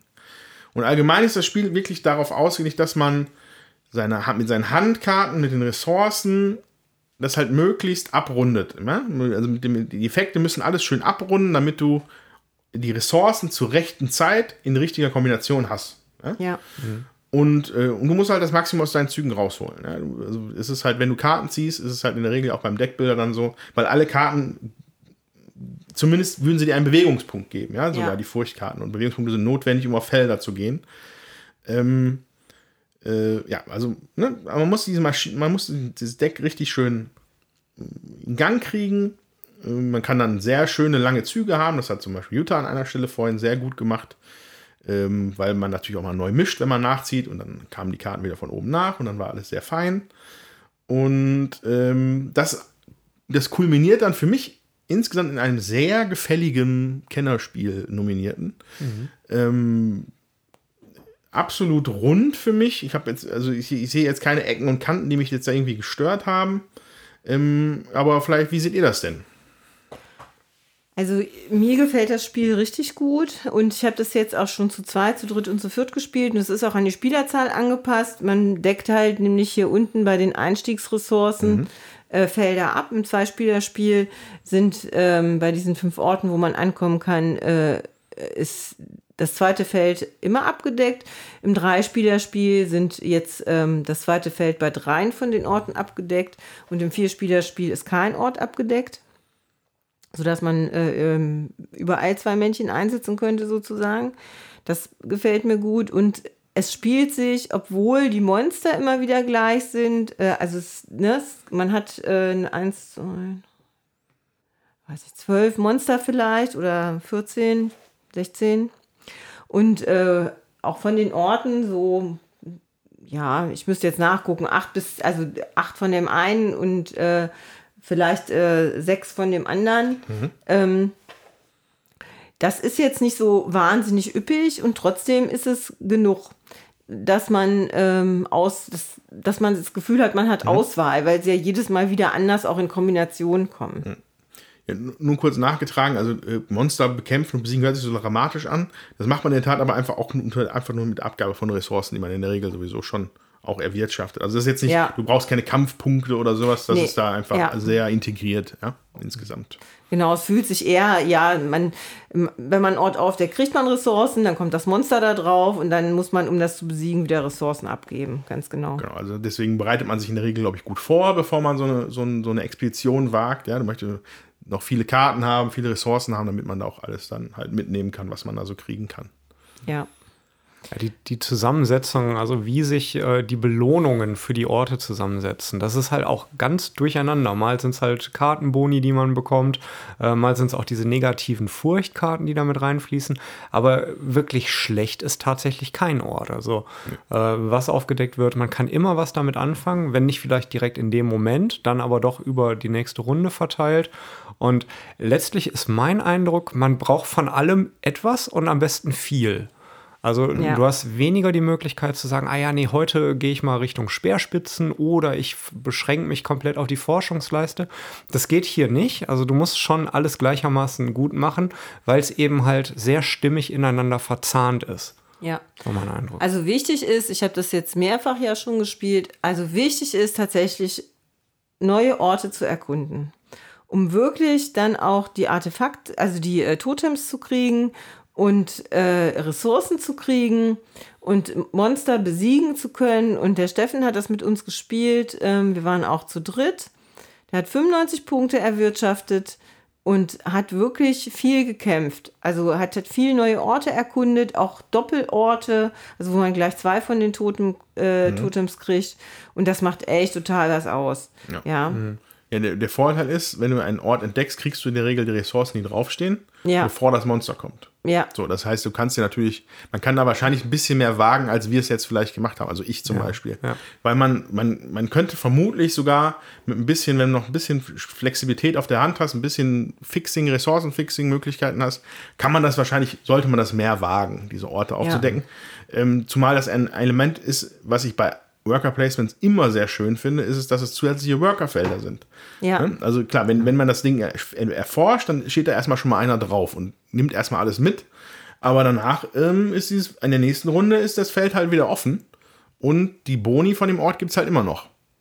Und das fand ich, das ist ja auch mal was, was für mich ja ähm, hier ähm, Dings immer aus Lords of Water die immer so auszeichnet. Die Sache mit diesen zusätzlichen Worker Placements, mhm. das finde find ja. ich einfach super. Und ja. das ist auch hier drin. Das stimmt. Und man muss halt, wenn man, wenn der Ort schon erforscht ist, also aufgedeckt ist, dann muss man halt auch die drei Kompasse nicht mehr abgeben, ne? Sondern dann kann man sich einfach so da draufstellen. Nur das erste Mal, wenn da noch niemand gewesen ist und man hat sich durch den Dschungel gekämpft und hat plötzlich eine Ruine mhm. gefunden und kriegt natürlich auch dann das Totem dafür, dann muss man die Kompasse abgeben. Ja, genau. Und was mir auch aufgefallen ist bei der Partie ist, ähm, wie oft man bei neu aufgedeckten Karten war, oft am Tisch zu hören, oh, mh, hm, Oh. Ja. Oh la la. Ja, wie gesagt, das ähm, ist ja ähm, nicht schlecht. Die, die Karten waren, also durch die Bank habe ich da nichts gesehen, was irgendwie schlecht war oder so. Mhm. Ja. Ähm, das, das fühlt, die fühlten sich alle gut an in dem, was sie gebracht haben. Ähm, und das fand ich eigentlich auch ganz cool. Also das heißt, der Kartenpool ist jetzt nicht übermäßig, ja. aber er ist äh, abwechslungsreich und bringt, also gefühlt in der, unserer ersten Partie hat es immer was Sinnvolles gebracht. So, wir haben uns wirklich da auch dann auf die Artefakte dann teilweise gestürzt. Und da war wie so ein bisschen wie so ein Buffet, ja, so ein Buffet-Feeling. Mhm. Oh, oh, oh, was ist das denn? Hm, ah, das nehme ich mal mit und das nehme ich mal mit.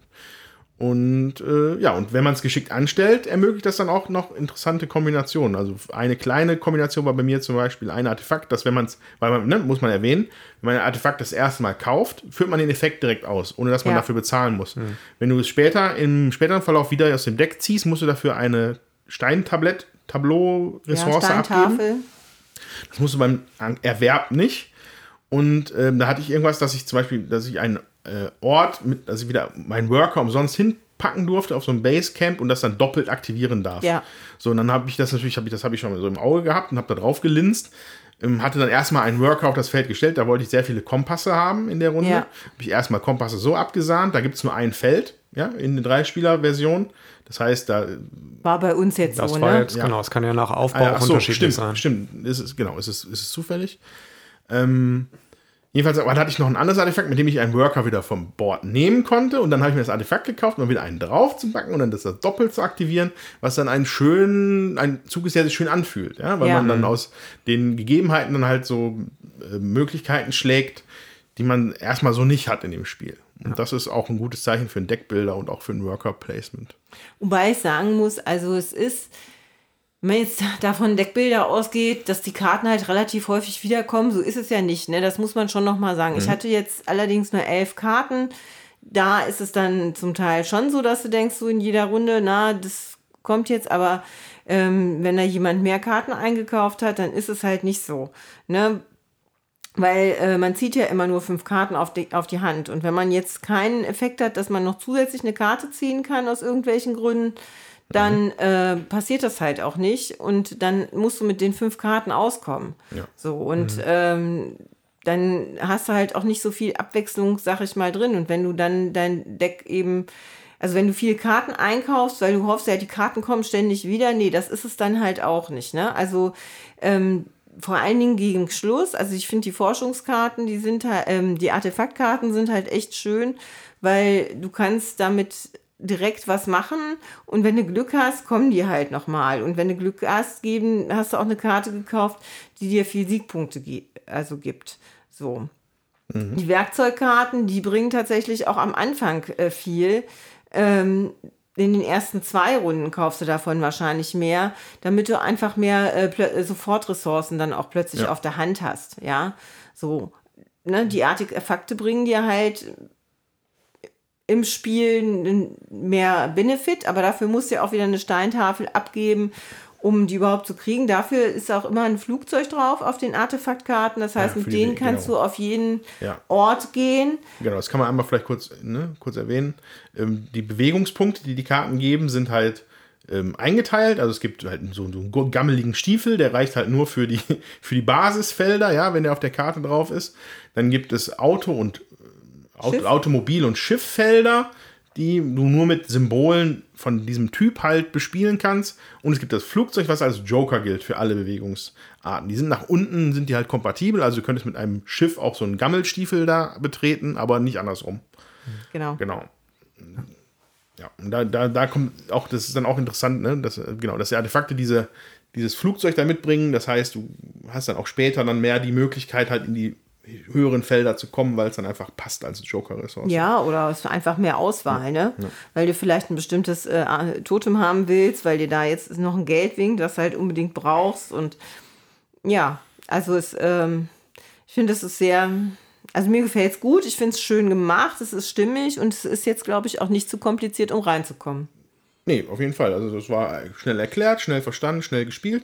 Ähm, das, das Prinzip ähm, von einem Deckbilder kombiniert mit einem Brett ist jetzt nichts, was jetzt komplett super neu wäre oder so. Ähm, ich, also ich, so ein paar Parallelen kamen mir mal vor, zum Beispiel auch äh, Klong, musste ich dran denken. absolut, ja. Und da Christian sehr viel Klong spielt, wie siehst du das denn? Ähm, ja, also Jutta hatte gerade, Jutta hatte gerade schon äh, angesprochen, wie wichtig es ist, hier Karten zu, äh, zu ziehen, weil man ja nur mit fünf startet. Ähm, das ist nämlich etwas, was mir gerade am Anfang aufgefallen ist. Die Effekte, die dich Karten ziehen lassen, waren gerade am Anfang welche, die häufig damit kombiniert waren, eine Karte zu ziehen, dann aber auch abzuwerfen. Also, dass es halt fast aktionsneutral war und man nur ein bisschen halt die Qualität ver verändert der Karten, die man halt hat.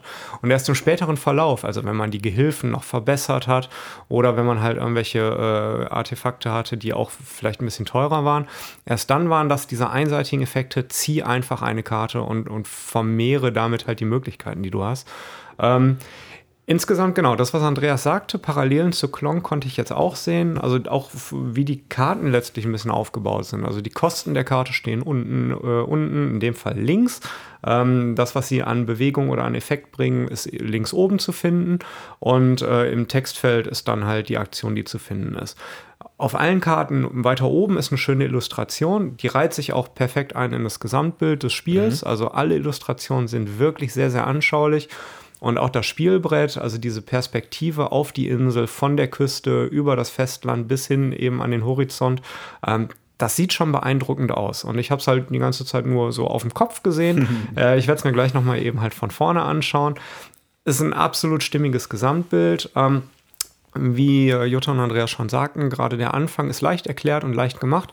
Und die Möglichkeiten, die man hat, werden aber im Laufe des Spiels immer mehr. Das passt ganz gut. Also der Einstieg ist eine, ist eine ganz niedrige Hürde und dann wird es immer und immer komplexer. Und mein Eindruck ist auch der, dass die Lernkurve ganz stark nach oben geht. Ja. Ähm, also das, das spiegelt sich auch ja letztlich im Ergebnis der Punkte wieder, die wir halt haben. Also Jutta hat Ja. schon sehr deutlich gewonnen. Ähm, und sie ist das Spiel halt auch ganz anders schon angegangen als, als wir. Und wusste halt schon eher, wo- worum es geht, worauf man achten muss und in welche Richtung man vielleicht auch arbeiten muss. Und ich habe von allem etwas gemacht, nichts davon wirklich gut. Ähm, ich war aber trotzdem jetzt anderthalb Stunden sehr gut unterhalten. Das Thema Ja. nimmt mich mit, die Illustration nimmt mich mit, generell das ganze Erscheinungsbild. Ein gutes Zeichen ist auch, dass, ne, genau wie du es identifiziert hast, ne, man, das ist eine Lernkurve drin, aber das motiviert einen, dass ich würde es fast nochmal spielen. Absolut. Ne? Ja. Werden wir nicht hinkriegen heute, aber ich, also, aber vom Gefühl her, das hat mich jetzt nicht irgendwie ausgelaugt oder so. Das war, das war auf jeden Fall, also für ein Kennerspiel finde ich das eine sehr gute Wahl, muss ich sagen. Ja. Ähm, das ist eine runde Sache. Ähm, das Material kann ich noch, auch noch unterschreiben. Ähm, die, das Geld und die Kompasse sind halt Papptoken, aber die anderen drei sind halt aus Plastik, ja. Sehr ansprechend gemacht.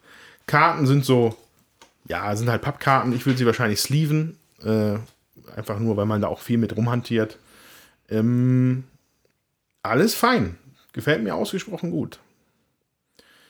Äh, genau, und hier diese. Das ist dir auch positiv aufgefallen. Genau. Ne? Ja, Die richtig. Spielehilfe, so, ein- so ein kleiner, ja nicht mal A5, ne? So ein kleiner, kleiner Handzettel, wo das ganz komplette Spiel eigentlich drauf passt. Ja. Gepasst hat. Gut.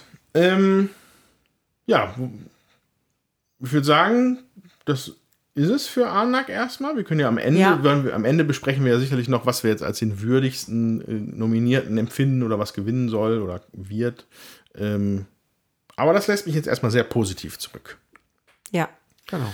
So, dann, dann werden wir jetzt unserem Ruf als Podcast mit der Pause gerecht. Davon kriegt ihr jetzt wieder nichts mit, aber wir machen jetzt ein kleines Päuschen und danach schauen wir uns mal Paleo an. Genau. Wunderbar. Bis gleich. Bis gleich.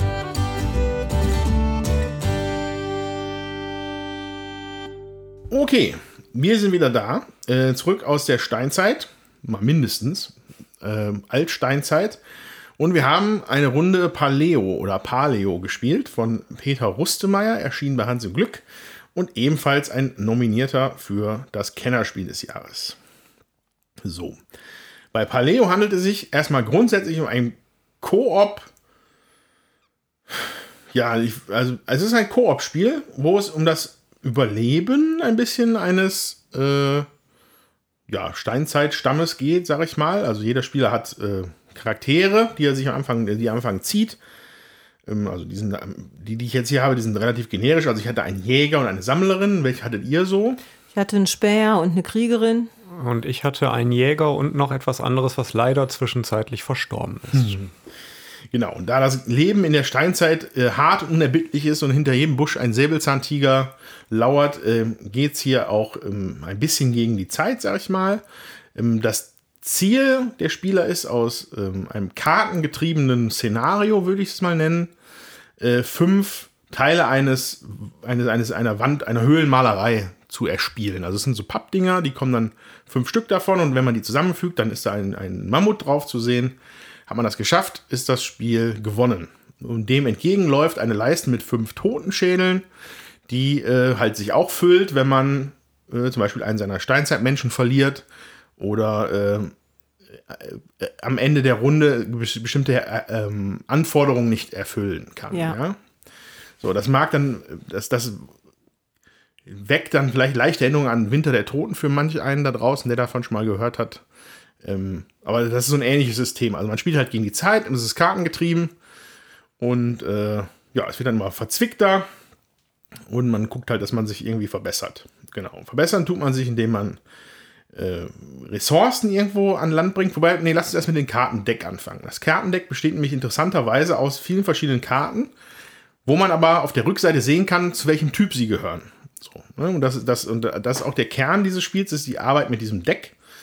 So, und das Deck besteht aus, ähm, ich will ich, zusammengefasst, glaube ich, erstmal grundsätzlich aus Waldkarten, aus Flusskarten, aus Gebirgskarten, aus Zuhausekarten, aus Traumkarten, Ja. Gefahren. Gefahrenkarten und diversen anderen Karten, die in diesem Story-Modus oder was das hier ist, wo ich jetzt nicht genau weiß, was es ist, da muss man vielleicht die anderen was davon erzählen, äh, die noch dazukommen in das Deck. So, ähm, und das komplette Deck an diesen Karten, das waren jetzt vielleicht ja, 30 Stück oder so, ein bisschen mehr, 40 vielleicht, in, in dem Szenario, was wir da jetzt gespielt haben. Äh, der Stapel wird äh, gemischt und dann auf alle Spieler gleichmäßig aufgeteilt. Und ähm, der Spielzug läuft dann immer parallel, insofern, dass man die obersten drei Karten von seinem Stapel nimmt, an der, anhand der Rückseite erkennen kann, was da so grob los sein könnte und sich dann alle Spieler dafür entscheiden, welche von den drei Karten sie denn nehmen. Die anderen beiden Karten gehen dann wieder zurück aufs Deck ähm, und dann wird bei drei umgedreht quasi und dann muss man da mit den Situationen halt arbeiten. So, in den Waldkarten, Flusskarten und Gebirgskarten geht es erstmal in erster Linie, glaube ich, darum, dass man da Ressourcen bekommt. Ne? Ja. Also im Wald gibt es Fleisch und Holz. Das Fleisch steht da natürlich nicht so rum, sondern hat vier Beine und muss erlegt werden. Holz wiederum muss man dann mit Werkzeugen unter Umständen halt abbauen, die man halt entweder schon mitgebracht gekriegt hat durch seine Steinzeitmenschen-Charaktere oder die man sich halt mit der Zeit äh, erwerben kann, zusätzliche Werkzeuge im Lager. Und äh, genau, im Fluss ist dann auch Fleisch und Pelz kann man da bekommen. Das ist dann, da, da geht es dann tatsächlich wahrscheinlich viel mehr um Begegnungen mit Tieren, würde ich sagen, am Fluss. Und im Gebirge kann man Steine sammeln, die wiederum auch wichtig sind für Werkzeuge und auch Pelze, weil dann da wahrscheinlich der große Höhlenbär wohnt. So. Ähm, und der Aufbau einer Karte ist dann immer, äh, man sieht halt oben, was da so abgeht und dann gibt es verschiedene Optionen auf den Karten. Das ist dann meist, das sind halt so graue Balken und dann, äh, was nehmen wir mal hier als Beispiel, nehmen wir mal eins. Genau, im Wald kann man die, wenn man die Karte umdreht, dann sieht man, da sind, ich habe Bäume gefunden. Ja, ist ja Überraschung im Wald, ne? Und da hat man die Option, wenn man zwei Werkzeuge hat, kann man noch zwei weitere Karten von seinem Deck abwerfen, unbesehen, um dafür drei Holz zu bekommen. Alternativ kann man nur zwei Karten wegtun, wenn man die Werkzeuge nicht hat, dann gibt es ein Holz. Man kann die Karte ignorieren, ne, sofern sie keine Gefahrenkarte ist. Also wenn sie rot hinterlegt ist, dann kann man leider einen, einen, ne, einen, einen, einen bösen Säbelzahntiger kann man nicht ignorieren.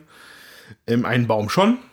Ähm, oder man hat die Option, dass man zusammenarbeiten kann. Das geben viele Karten auch her als letzte Option, dass man einem anderen Spieler helfen kann bei seinen Karten.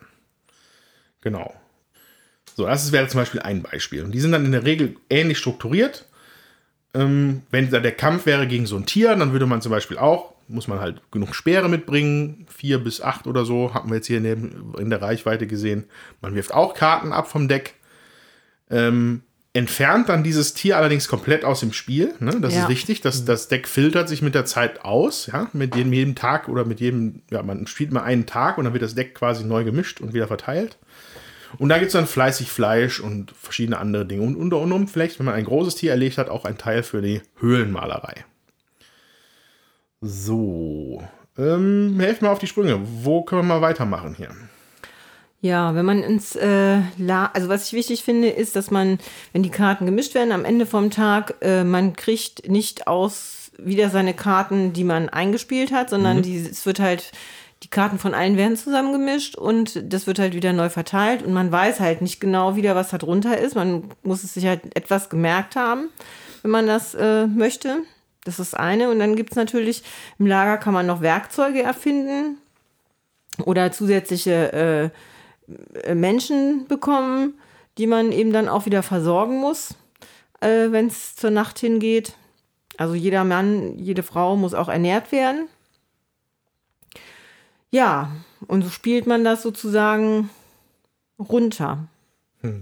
Genau, also es ist im Grunde genommen ist nicht vorgegeben, über wie viele Runden das Spiel äh, läuft. Es läuft letztlich so lange und es kostet so viele Runden Zeit, bis man entweder äh, die Höhlenmalerei vollständig äh, zusammengesucht und angepinselt hat oder eben alternativ bis diese fünf Totenköpfe aufgetreten sind und halt man äh, die Spieler gemeinsam das Spiel verloren haben was Andreas schon sagte, dass halt eben viele äh, Kosten für die Aktion äh, bedeutet, auch Karten von seinem Deck zurückzulegen. Mhm. Hat quasi, also das Deck hat quasi die Doppelfunktion, dass man zum einen aus diesen Karten auswählt, wo geht man denn als nächstes hin und was könnte mich denn da erwarten. Gleichzeitig bedeutet das auch ein bisschen die Zeit, die das in Anspruch nimmt, ja. diese jeweilige Aktion auszuführen. Also manche Sachen nehmen halt mehr Zeit in Anspruch, ergo müssen mehr Karten vom Deck abgeworfen werden, damit man die Aktion ausführen kann. Genau, das ist sehr schön thematisch gemacht. Das hat aber auch zur Folge, dass man natürlich nie genau weiß, welche Karten kommen denn noch, weil man mhm. eben verdeckt auch welche ablegt. Das hält auch so ein bisschen die Spannung im Spiel. Ja. Genau. Äh, Sevens Content lässt an der Stelle auch ein bisschen grüßen, sage ich mal, von, mit, der, mit der Idee, dass es ein Zeitfaktor sein kann. Mhm. Ähm, aber hier auch sehr schön implementiert. Ähm, es gibt noch zwei weitere Arten von Sachen und Karten, die hier auftauchen können. Das sind zum einen Traumkarten oder also die werden auch so genannt, ja, Traumkarten. Ja. Mhm.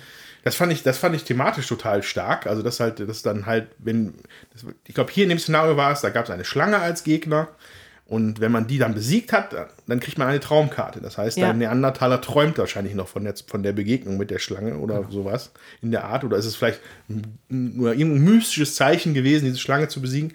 Und da sind dann nochmal auch spezielle Effekte drauf, die, also, wobei ich bin nicht ganz sicher, wenn ich müsste das Deck mal durchgucken. Aber ich hatte nochmal ein spezielles Tier, glaube ich, an einer Stelle. Äh, vielleicht gibt es noch andere Ideen. Ich hatte hier einen Händler, dass man tauschen konnte. Also, also wahrscheinlich ist es eher so, so, ja, so, so, ein, ja, so, ein, so ein spezielles Ereignis, was dadurch dann halt auftaucht. So, die kommen nur darüber ins Deck. Ne? Ja. Mhm. Und dann gibt es noch sogenannte Ideenkarten. Die gehen, glaube ich, gar nicht ins Deck. Die liegen sondern einfach nur hier aus und bestücken dann so eine, ja, wie eine Werkbank, würde ich mal fast nennen. Oder so ja. wie, so ein, wie so ein, so ein Sperrhalter.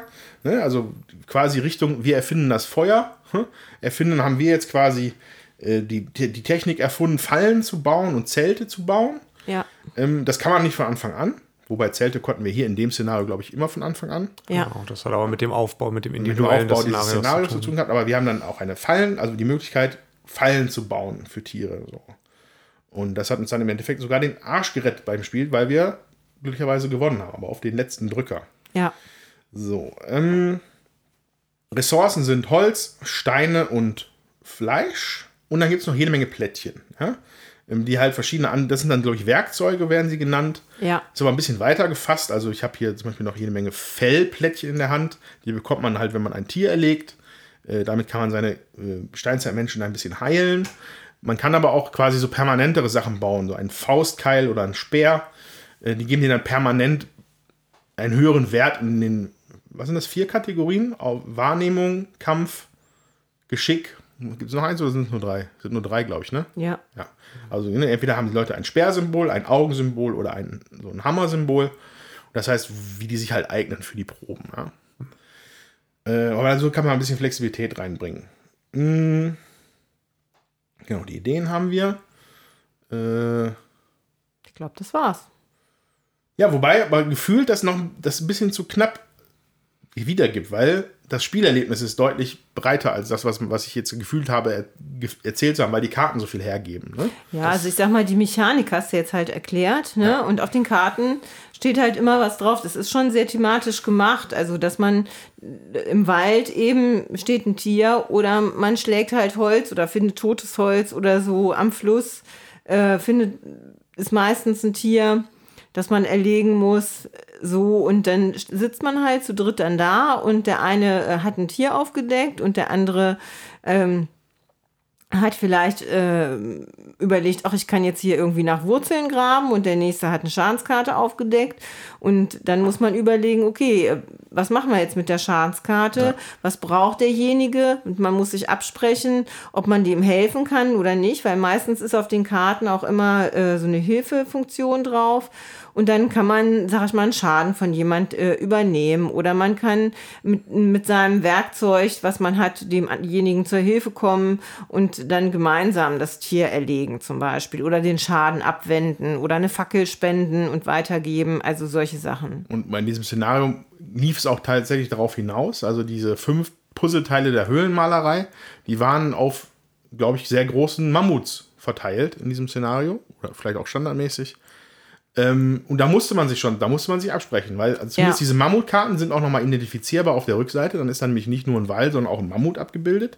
Das heißt, man weiß, wenn jetzt wieder die große Begegnung kommt, und dann müssen die anderen Spieler aus ihren Karten im Idealfall auch etwas auswählen, wo sie wissen, dass sie dich unterstützen können und nicht selber in irgendeine Gefahr geraten. Ja, Ähm, und man muss es halt schon ein bisschen geschickt machen, weil wenn es gibt ja diese roten Gefahrenkarten, ähm, da kann man natürlich erstmal schön drumherum spielen, aber wenn du als Teil der Kosten einer Aktion so eine Karte abwirfst, nimmst du auch nimmst du automatisch Schaden. Und die, also meine hatten tatsächlich nur zwei Lebenspunkte jeweils. Ähm, und dann ist, das kann dann halt schnell zum Tod eines Steinzeitmenschen führen. Ja. Was dann auch einer von den fünf äh, Totenschädeln direkt bedeutet, wo, wo die Partie halt enden kann. Ja. So, ähm, vielleicht müssen wir noch ein bisschen zu dem Szenario sagen. Also du hattest das aufgebaut, Christian? Ja. Genau, also ähm, wir haben das Einstiegsszenario gewählt und es gibt verschiedene Missionen, glaube ich. Ich glaube, es nennt sich Missionen, die man da spielen soll. Also neben den Basiskarten, die auf jeden Fall im Spiel immer wieder vorkommen, ähm, gibt es zwei Missionen, die mit eingemischt werden und Einfluss auch auf den, auf den Aufbau haben. Ähm, in unserem Fall hat das halt sowohl was die Story angeht, nochmal was Neues mit reingebracht. Es gab nämlich halt eben äh, die Möglichkeit, zwei Missionskarten aufzudecken, wenn man eben halt die äh, jeweilige Qua äh, Karte bzw. Aufgabe erfüllt. Und die hat dann von der Geschichte her auch nochmal was Neues mit reingebracht, äh, was wir jetzt natürlich nicht spoilern wollen. Genau. Ist zwar nur Genau. das Einstiegsszenario, das erste, was man spielen wird, aber das sollt ihr natürlich lieber selber entdecken. Genau. Und eben halt neben diesen Sachen, die es halt storytechnisch noch bringt, ähm, gab es halt zusätzlich zwei Aufgaben, die man ebenfalls am Rundenende halt erfüll äh, erfüllen muss. Das war jetzt bei uns relativ einfach. Ich glaube, das ist auch kein Spoiler, das zu sagen. Wir brauchten halt ein paar zusätzliche Ressourcen letztlich am Ende der Runde. Ähm, äh, ansonsten hätte es halt eine auch und eine Unterkunft. und eine Ja. Unterkunft, genau. Ansonsten hätte es halt noch mehr Totenköpfe gehagelt. Ähm, das wird sicherlich, wenn wir ein anderes Szenario spielen würden, durch einen anderen Aufbau mit anderen Missionskarten ein ganz, ganz anderes Spielerlebnis mhm. bringen. Und so wie Andreas das auch gerade beschrieben hat, dass es hier drauf hinauslief, dass wir im letzten Zug gemeinsam halt dieses gigantische Mammut besiegt haben, äh, kann es auch durchaus sein, dass in anderen Szenarien es viel mehr darauf ankommt, äh, geschickte Erfinderinnen, Erfinder zu haben, die Gegenstände bauen oder viele Gegenstände mhm. zu haben. Also da sind sicherlich viele, viele Möglichkeiten da. Ähm, ich weiß nicht, Jutta, ihr hattet schon mehrere Partien, glaube ich, gespielt. Ja, also wir hatten, wir hatten die erste Partie zweimal gespielt, weil wir die beim, einen, beim ersten Mal gar nicht geschafft haben. Da waren wir auch nur zu zweit. Und äh, dann hatten wir ähm, das zweite eben auch gespielt. Und äh, das sind halt immer so Kartendecks, ne? Das muss man vielleicht mal sagen. Also in die erste, das erste Szenario ist Kartendeck A und B, das zweite Szenario ist dann, glaube ich, B und C. Und das ist äh, in der Regel dann so vorgegeben und da steht mhm. dann auch genau drin, wie man was machen muss. Und das muss man schon dann auch genau lesen, damit man das dann alles genauso aufbaut. So, das, äh, das ist halt schon wichtig. Ähm, ja. Ich habe vergessen, also wir haben das vor einem halben Jahr gefühlt gespielt. Ich habe total vergessen, um was es da ging, kann ich gar nicht mehr sagen. Ähm, aber was ich sagen kann, ist, dass es sich auf jeden Fall also zu dritt fluffiger spielt als zu zweit, finde ich. Man kann sich mehr unterstützen. Ähm, es ist auch nicht ganz so ähm, trocken, sage ich jetzt mal. Ähm, dadurch, zu viert habe ich es jetzt noch nicht gespielt, kann ich gar nicht sagen, wie das äh, mit vier Leuten ist. Ähm, ja, aber ich glaube, das Optimale ist schon drei, weil man immer mhm. irgendwie was machen kann. So. Das glaube ich auch. Also ich hatte beim Überfliegen der Regel, beim Aufbau gesehen, dass glaube ich auch die äh, vorgeschlagen wird, auf gar keinen Fall am Anfang das erste Spiel zu vier zu spielen. Ah, okay. Das stand glaube ich ausdrücklich drin. Ich weiß nicht, ich kann mir jetzt nur schwer vorstellen, inwieweit es das Spiel schwieriger macht. Ähm, oder ob es einfach, ja, weil man braucht wahrscheinlich am Ende einfach mehr Ressourcen, weil mehr, mehr Menschen in den jeweiligen Gruppen ja. drin sind. Das könnte sicherlich schwierig sein. Ähm, gleichzeitig aber auch, dadurch, dass wir sehr häufig diese Aktionen genutzt haben, einem anderen Spieler oder einer anderen Gruppe zu helfen, macht es das wahrscheinlich in einer Dreispielerpartie schon viel einfacher, mhm. weil potenziell zwei Mitspieler mir helfen können, halt meine, meine schwierige Aufgabe zu erfüllen. Ja. Und da haben wir schon das eine oder andere Mal drauf zurückgreifen müssen, ja. Äh, ja. weil da ansonsten alleine unüberwindbare Aufgaben vor also uns waren. Gefühlt war es auch jede, jede Runde, also jeder Zug, würde ich sagen, war halt immer ein Abwägen. Ne? Also wir hätten, hatten alle interessante Sachen, also bis wir nachher, also die ersten zwei Tage, würde ich mal sagen, da, da hatte ich so ein bisschen ein komisches Missempfinden, weil man, je, wenn das Deck halt nachher leer ist, ja. man hat trotzdem noch, man spielt Karten weiter, aber man kann sie nicht mehr erfüllen, weil man nicht, nichts mehr zum Diskarden hat. Das fühlte sich komisch an und bis wir dann, aber bis uns dann, bis Christian dann eingefallen ist, dass er gehört hatte, dass man auch freiwillig vorher schon mal abtreten kann und die ja. Nachtphase einleiten kann. So, und das hat's dann, das macht es deutlich sinnvoller. Ja. Und das hat dann immer dann dazu geführt, dass man dann wirklich, jeder hatte interessante Möglichkeiten in seinem Zug. Man musste aber ein bisschen abwägen, ähm, wo ist der Kosten, was sind die Kosten, was sind die Nutzen, wie bringt uns das insgesamt weiter und äh, ja, und das hat dann auch zu lebhaften Gesprächen geführt am Tisch, ja. Das stimmt. Genau, also ganz, ganz prägend waren einige Situationen, wo, wo wir ähm, die Möglichkeit gehabt hätten, Karten zu spielen, die erst im Laufe des Spiels dazu kamen. Also irgendwelche Träume oder mhm. Äh, sonst was. Und da hat man einfach auch Bock drauf, die zu ja. spielen, weil das ist ja eben halt nicht standardmäßig dabei. Das kann ja nur gut sein. Ähm, gleichzeitig mussten wir dann aber auch schauen, naja, gut, okay, vielleicht haben wir dann an der Stelle aber die Gefahr vor uns und dann nehmen wir vielleicht den Traum besser nicht, obwohl es uns so in den Fingern gejuckt hätte. Ja. Dazu muss man sagen, also das sind unter diesen normalen äh, Karten, Wald, Fluss, äh, Gebirge und auch unter den Traumkarten, da können schon auch Gefahren liegen. Absolut. Also man weiß es halt mhm. nicht. Ne? Und dann denkt man noch, ja, ich gehe in den Wald oder so, da kann ich den anderen unterstützen und rucki zucki hat man eine Gefahrenkarte aufgedeckt. Mhm. Auch das kommt vor. Ja. Auch ein toller Aspekt, finde ich, bei dem Spiel ist tatsächlich, wie sich das Deck selber auch managt dann. Das kommt nur durch die, diese Option darauf, wie man das halt, wie man einen Spielzug macht. Man nimmt die obersten drei Karten, sucht sich eine davon aus, tut die anderen beiden wieder oben drauf. Das heißt, am Anfang möchte man, spielt man vermutlich nicht direkt die Gefahrenkarte, wenn du noch nicht Speere gebaut hast Ja. oder du weißt gerade nicht, wie die Ressourcen ausschauen. Aber wenn du es nicht tust, ähm, sammeln die sich halt irgendwann an in deinem Deck. Ja. Und dann ziehst du auf einmal nur noch die obersten drei Karten, das sind alles drei Gefahrenkarten im krassesten Fall. Und dann musst du die Gefahrkarte spielen, du kannst sie nicht ignorieren und würdest noch mal zwei Lebenspunkte extra verlieren, weil du vermutlich diskarden musst, also, also ablegen musst, um die Zeitkosten zu bezahlen. Und deswegen muss man sich den Gefahren auch irgendwann relativ schnell stellen. Und das ist ein, nur rein durch den Kartenziehmechanismus eine ziemlich coole Mechanik, meine ich. Also, wie- also wie sich das dann im Spiel angefühlt hat. Ja, absolut. Also die Reihenfolge kann man nicht beeinflussen. Man kann aber ein- beeinflussen, in welcher oder ja, welche man nach und nach äh, quasi zieht. Ähm, das Deck bleibt aber in der gleichen Reihenfolge. Ja. Genauso ist das. Also man schiebt die Sachen möglicherweise vor sich hin, dann kriegt man es aber doppelt und dreifach zurück. Und äh, je nach Situation, wie die eigene Gruppe, also die, welche Menschen man in seiner Gruppe hat, äh, je nachdem, wie das zusammengesetzt ist, kann es durchaus auch sinnvoll sein, so schnell wie möglich die Gefahr zu machen. Und dann kassiert man halt vielleicht den Schaden hat aber halt später vielleicht die Option, das auch wieder wegzuheilen.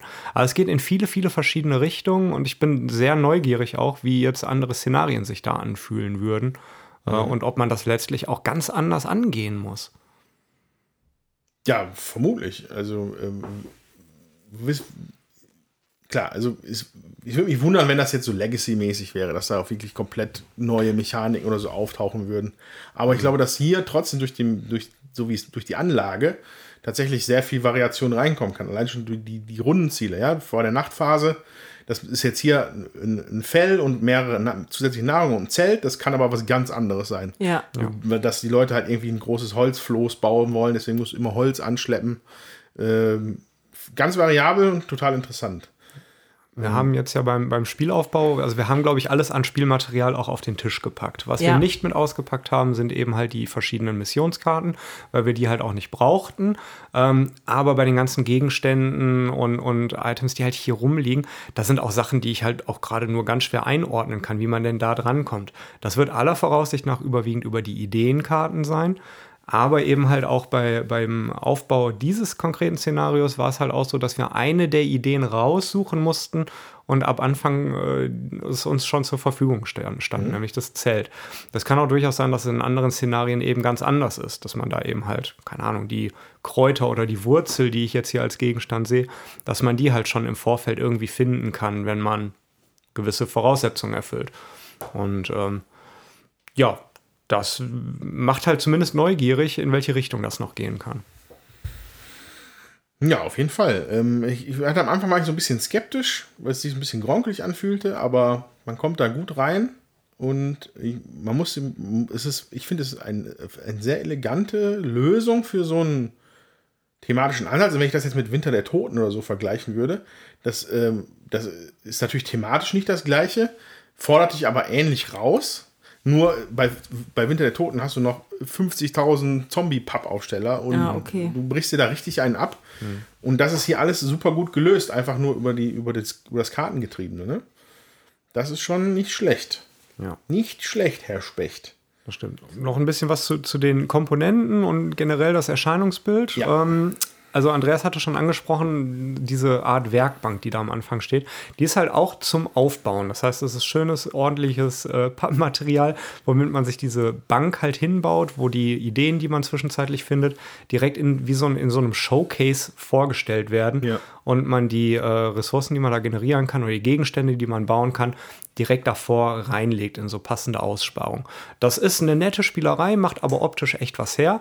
Ähm, ist vergleichbar, wer es kennt, bei Everdell der, der Immerbaum, auf dem die Ressourcen und Figuren Nicht so abgestellt groß. werden können. Nicht ganz so groß, aber ähnliches, äh, ähnliches Material. Ähm, und ansonsten ist das Spielfeld selber in drei Bereiche aufgeteilt, die alle für sich genommen nochmal keine 0815 rechteckige Form haben, sondern halt wie so ausgesch... Also ja, wie Steintafeln. Steintafeln rausgebrochen sind und eben halt dadurch so ein bisschen asymmetrisch sind, aber halt echt auch nett aussehen. Äh, die Illustrationen sind in einem ganz tollen Stil, also ich könnte ihn schwer beschreiben. Das sieht aus wie Aquarellfarben, ähm, aber eine etwas gröbere Zeichenart, also wer es sich Ja. vielleicht mal online anschauen möchte. Ähm, das sieht ganz, ganz interessant und sehr einzigartig aus. Und die Karten haben eine tolle Textur, ordentliche Dicke, also es ist alles sehr, sehr hochwertig. Und was, also wo es mich wirklich halt auch gepackt hat, ist diese, dieses Spielziel, diese Höhlenmalerei fertigzustellen. Ja, die Denn das sind halt hübsch. fünf richtig hübsch, hübsch gemachte Teile, die zusammen eben halt ein tolles Bild eines Mammuts mit ein paar ja, Kämpfer äh, drumrum darstellt. Und das sieht einfach wirklich wahnsinnig nett aus. Also mich hat es halt optisch total angesprochen. Ähm, fühlt sich gut an in der Hand. Mechanisch in meinen Augen eine runde Sache. Also gefiel mir sehr, sehr gut. Du hast allerdings jetzt hier den Friedhofablage-Dings vergessen und der ist auch, finde ich, sehr großartig. Da hat man halt so ein, ein Sk Kopfskelett von einem Mammut und ähm, in, ja, rechts und links dann halt noch eine Halterung, sag ich mal, dass der Karten, dass die Karten da eben auch drin, schön drin liegen für Friedhof, also für die Karten. Die Tiere, die man erlegt hat, sag ich mal, die wandern aus dem Kartendeck raus. Die stehen halt nicht mehr zur Verfügung. Das ist eben auch sehr thematisch. Und da kommen eben die abgespielten Karten rein. Das ist ganz schön. So, ich muss ganz ehrlich sagen, ähm, für mich, ich spiele das mit. Ich finde es auch gut und elegant gemacht, aber kooperativ spielen ist für mich auch echt immer noch Arbeit, weil man ja sich schon die ganze Zeit irgendwie abspricht. Und ich möchte keine, nicht unbedingt Entscheidungen für andere treffen. Ich möchte, dass die das schon selber tun. Ich möchte meine eigene Entscheidung irgendwie auch selber treffen. Und ähm, ja, dann muss man halt gucken, was machen wir denn und so. Was mir gut daran gefällt, ist, klar, ich weiß nicht, was unter den Karten ist. Es ist halt Try and, and, ja, Try and Error und äh, ich habe die Möglichkeit, mich mit den anderen zwar abzusprechen, wo gehe ich hin, aber es ist schon noch eher so meine Entscheidung, welche Karte drehe ich denn jetzt als nächstes um. Das gefällt mir eigentlich ganz gut daran. Und dann muss man halt nochmal sprechen, okay, was machen wir denn jetzt? Bei drei Leuten ist das auch noch relativ überschaubar und dann kann man noch gucken, ja, dies und das. Also jetzt mit uns ging das relativ äh, gut und äh, schnell und ähm, gibt dann auch häufig nicht so viele Möglichkeiten. Also man findet dann schon schnell das Passende, man muss da nicht so ewig diskutieren. So. Und ähm, das ist schon okay. So, trotzdem ähm, ist das was, was mich eher anstrengt. Aber ich spiele halt auch nicht gerne kooperativ. Ja. Und ähm, ja, das muss man halt wissen. Ne? Das Spiel ist kooperativ, aber es ist vom Setting, von der Stimmung her, ist es schon sehr thematisch und nett gemacht. Es passt schon sehr gut. Ich glaube, was uns nicht so gut gefallen hat, war die Anleitung. Oder Ja. ein paar Worte zu verlieren. Also ich finde die ein bisschen kronkelig, weil es gibt irgendwie ein Blatt zu den Szenarien. Ähm, da muss man dann ein bisschen suchen und dann finde ich, sind auch die ähm, Sachen in der Anleitung nicht immer alles an einer Stelle. Manchmal sucht man dann ein Symbol, das steht dann irgendwo anders bei erklärt und wenn man es halt nochmal nachlesen will, dann findet man es nicht sofort. Da muss man nochmal gucken, wo war denn das jetzt? Und ich kann mich erinnern, dass der Steffen und ich die ersten zwei Mal gespielt haben, aber wir haben uns echt total ein abgesucht. Ja, das ähm, fand ich jetzt nicht so eingängig, muss ich ehrlich sagen. Wenn man sich daran gewöhnt hat, dann, was die Zeichen alle heißen, dann geht es auch nach einer gewissen Zeit, aber ähm, so easy going ist das jetzt nicht unbedingt. Ja, also wir, ne, gerade als wir uns da reingefühlt haben in das Spiel, also ich kannte es natürlich wieder nicht. Ja? Ähm, Christian hat sich ein Regelvideo angeguckt, was sehr gut war, dass er uns dann ein bisschen aushelfen konnte und die Jutta hat halt vor einem halben Jahr das letzte Mal gespielt. Ja, Und deswegen war es am Anfang ein bisschen holprig und die Anleitung hat uns da jetzt nicht richtig geholfen, sage ich mal. In Ja. manchen Fragen, da war es jetzt nicht so eine Übersicht über die, alle Symbole oder wir haben sie nicht gefunden. Ähm, aber ähm, das ist aber trotzdem im Endeffekt alles bewältigbar. Ja, ja. Ja ähm, mein Fazit wäre, wie gesagt, nach anfänglicher Skepsis bin ich sehr angetan von dem, einfach von der, von der Machart mit den Karten. Das, das ist einfach, das ist einfach super. Also ich habe das, dass man, dass man auf den, an den Rückseiten erkennen kann, was es, wohin es grob geht. Ähm, dass trotzdem so ein Abenteuergefühl bleibt und ist- die Karten sich auch immer wieder ändern, weil sie neu gemischt werden. Ähm, und im Endeffekt ist es trotzdem ein Pile, ja. Also es ist ein Deck, von, von dem man alle spielen. Ja, Das finde ich, finde ich wahnsinnig smart gemacht und ja, super. ja, Bin ich wirklich auch angetan von. Wobei es sich natürlich halt ein ganz anderes Spielgefühl gibt, wie es jetzt Anak hat, ja, zum Beispiel. Ne? Also das ist halt hier Koop, Ein bisschen mehr storymäßig, mhm. weniger knobelmäßig, weniger Euro-Nachdenkmäßig. Ähm, aber auch ein würdiges Kennerspiel-Nominierungsobjekt. Also was mir aufgefallen ist jetzt bei diesen Nominierungen zum Kennerspiel, ist, die haben alle drei einen Kartenmechanismus. Ja, das finde ich auch, ähm, das war oft auch nicht so, dass, dass man auch wieder so eine Gemeinsamkeit hat. Ich finde, diesmal ist es echt so beim Familienspiel, dass es alles irgendwie kooperativ läuft. Äh, jetzt beim Kennerspiel, dass alle so einen kartengetriebenen Mechanismus haben. Ja, äh, fantastische Reiche. Äh, äh, mit, einer, mit einer Kartenhand und mit einer Kartenauslage. Anak mit äh, auch Karten, ja, ein gewisses Deckbuilding, Karten ablegen, Karten kaufen, mhm. was mache ich mit den Karten? Hier hat man ein Kartendeck auch, äh, was man durcharbeitet, was man abarbeitet. Manchmal kriegt man noch Karten dazu oder nicht. Oder Möglichkeiten, ähm, neue, also Karten dazu, indem man neue Werkzeuge ähm, erschafft, äh, neue Ideenkarten aufdeckt. Und ähm, da hat man schon finde ich diesmal gut gewählt. Ja, die ja. Jury hat ein stringentes Konzept gehabt. Ja, finde ich auch. Also es ist, ähm, finde ich sehr passend. Ich finde auch alle drei Spiele. Ähm, da kommen wir gleich zu. Ja, okay. Da kommen wir gleich zu. Weil ich will natürlich noch mit Christian einmal kurz sprechen. Ne? Also Jutta mag äh, Koop wirklich nicht sehr gerne. Ich mag es in, in Maßen so. Ähm, Finde es halt blöd, wenn so Alpha-Player-Sachen auftauchen oder so. Das nervt mich dann einfach ab ja. und dann habe ich da keinen Spaß mehr dran. Ja. Christian ist ein ausgesprochener Koop-Fan. Genau. Deswegen lass uns doch ein paar von deinen Gedanken da teilhaben. Ich habe ja schon äh, ja, viel zu meiner Meinung des Spiels gesagt. Also ich finde es sehr, sehr schön. Es spielt sich fluffig und was mir eben unglaublich gut gefällt, ist, wie das ganze Thema sich durch das Spiel durchzieht mhm. und wie mhm. viele Themen auch mechanisch gut umgesetzt sind. Ne? Das ist zum einen die Zeit, die man eben braucht, um, um die Sachen zu machen. Ähm, dann aber auch wieder viele Kleinigkeiten. Also wenn man ein Tier erfolgreich gejagt bzw. erlegt hat, dann verschwindet die Karte ganz aus dem Spiel. Die anderen Sachen, die kann man halt meist nochmal wieder mhm. machen äh, und ansonsten gehen sie raus. Ähm, ich hatte auch den Eindruck, dass wir in dieser Dreispielerrunde relativ schnell waren, eine passende Lösung zu finden. Das ist ja auch bei einem kooperativen Spiel durchaus was Wichtiges. Also ja. ich habe auch, also ich, ich spiele gerne kooperativ, gleichzeitig habe ich aber auch keine Lust, fünf Minuten lang einen Zug zu überlegen, mhm. um da das Optimum ja. rauszuholen. Irgendwann ist dann auch der Moment, wo, wir, wo, wo ich dann lieber sage, na komm, dann das macht, man, das macht man nur bei Arkham. ja, da kann man auch noch mal, noch mal länger überlegen. Ja. Ähm, nein, aber letztlich irgendwann will man ja auch, dass es vorangeht. Und ähm, Paleo spielt sich locker runter bei aller Komplexität und ich glaube, man kann da auch in Kauf nehmen, einfach zu sagen, naja gut, dann spielen wir es jetzt vielleicht nicht 100% optimal, aber wir kommen hier voran. Und ähm, ich glaube, das haben wir tatsächlich halt gut gemacht. Ähm, letztlich haben wir das Spiel auch gewonnen oder vielmehr das Szenario geschafft. Ja, Darum ja, geht es ja auch ja. ein Stück weit. Ähm, aber ich glaube auch, dass die Bewertung, was ist jetzt gerade der optimale Zug, ähm, leichter ist als bei vielen anderen Spielen, weil man wenige versteckte Informationen hat. Also wir denken alle gleichzeitig unsere mhm. Karten auf mhm. und dann ist für alle drei sehr deutlich, welche Möglichkeiten haben wir und welche Möglichkeiten haben wir auch nicht. Ähm, man hat ein klares Ziel vor Augen. Also es gibt halt in diesem Spiel, es ist halt eben voll kooperativ, nicht semi-kooperativ. Also es gibt nicht sowas wie bei anderen Spielen einen Verräter, der vielleicht mhm. die Sache mhm. doch im Hintergrund noch sabotiert. Man, man arbeitet halt gemeinsam und möchte gemeinsam dieses Ziel erfüllen.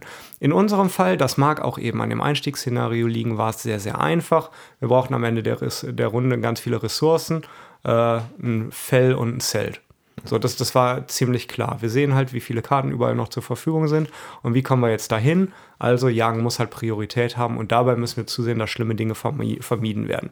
Ähm, das führte halt dann letztlich auch dazu, wie wir es auch vorhin schon sagten, dass man halt Dinge, die man vielleicht lieber täte, weil man das Spiel insgesamt voranbringt oder wenn man eben neugierig ist und eben halt viele äh, Dinge entdecken möchte, dass man das halt eher nachrangig betrachtet, sondern einfach effektiv Futter finden mhm. Und ähm, deshalb hatte ich auch den Eindruck, dass da wenig kritische Situationen sind, wo man, ja. wo, wo wir uns auch, naja, vielleicht anders hätten entscheiden können. Ähm, das war relativ eindeutig. Und das hat es angenehmer nicht, gemacht. Es ist lange nicht so äh, so rücksichtslos wie Winter der Toten teilweise. Genau, ist. beispielsweise. Ja. Aber es hat eben auch äh, in meinen Augen viel weniger äh, Zufalls- oder Glücksfaktoren. Mhm. Also das Spiel hat zwar zwei Würfel, die wird man sicherlich auch immer benötigen. Wir benötigten sie jetzt aber in dem Einstiegsszenario nicht. Ähm, und das spricht halt in meinen Augen dafür. Ähm, klar, man hat die Zufallskomponente, dass man nicht genau weiß, was sich jetzt hinter dem Ort verbirgt. Aber man kann es halt zumindest ein bisschen einordnen oder halt eine Vermutung anstellen, ist das eher was Positives oder ist, ist damit zu rechnen zumindest, dass eine Gefahr da ist. Und auch klar, natürlich, es gibt auch hier die Situation, wo vielleicht zwei Spielern gerade schlimme Dinge passieren und die eine Gefahr haben, äh, ein äh, Tier vor ihnen ist oder irgendwelche anderen Dinge, die vermieden werden müssen aber insgesamt hatte ich den Eindruck, dass das schon verhältnismäßig wenig ist.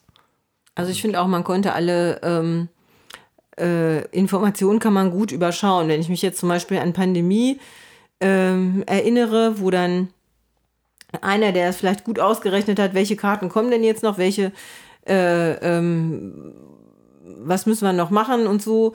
Das muss man viel mehr im Kopf haben und wer kann jetzt wie was machen, das ist hier nicht so. Man dreht die drei Karten um und man sieht, okay, das können wir tun ähm, wer hat wie viel Werk, also Menschen, die was tun können, ausliegen, gibt es noch andere Werkzeuge, zack, zack, hat man das gesehen. Hm. Ähm, Kannst ein bisschen besser nach Bauchgefühl spielen. Ja, es ist mhm. nicht so nachhaltig. Also man muss das nicht alles so nach, es ist schon gut, was nachzuhalten, dass man weiß, okay, unter der Karte könnte noch was sein, unter der Karte könnte noch was sein, gerade wenn man es dann zum Ende hin schaffen will, aber dann ja. hat man den Kartenstapel auch schon zwei, dreimal durch, dann weiß man das auch. Ähm, aber es ist nicht so, ähm, dass man da vorausschauend oder mega viel vorausschauend äh, planen muss, ja. sondern man guckt wirklich, man weiß ja auch nie genau, was ist denn jetzt unter meiner Karte. Ne? Ja, wo, wo, wobei, zumindest in den die letzten beiden Tage, die wir gespielt haben, die fand ich tatsächlich dann sehr zielstrebig. Ja, aber Weil da. Wir, wir wussten, wir brauchen nur noch einen ein, ein Teil des Mosaiks. Ja. Wir wussten, wo wir es herkriegen. Ja. Und dann haben wir da auch einfach auch ganz konsequent drauf hingespielt. Ja. Was aber in dem Fall ein gutes Gefühl war. Ja, ne? aber da, da, war, das sind ja, aber da, du weißt ja, das sind jetzt nur noch zwei, drei Karten, auf die es ankommt. Die sind ja mhm. auch von, äh, von außen dann auch zum genau. Teil gekennzeichnet. Weißt du auch, okay, was braucht man noch? Mhm. Das äh, ist aber doch deutlich einfacher zu durchschauen, als wie jetzt bei pa äh, Pandemie, wo du gar nicht weißt, welche Karte kommt ja. jetzt irgendwie als nächstes oder du musst es echt stark Nein. im Kopf behalten. Du musst die nächsten drei, vier Züge schon vorausplanen, mhm. Tätig sein.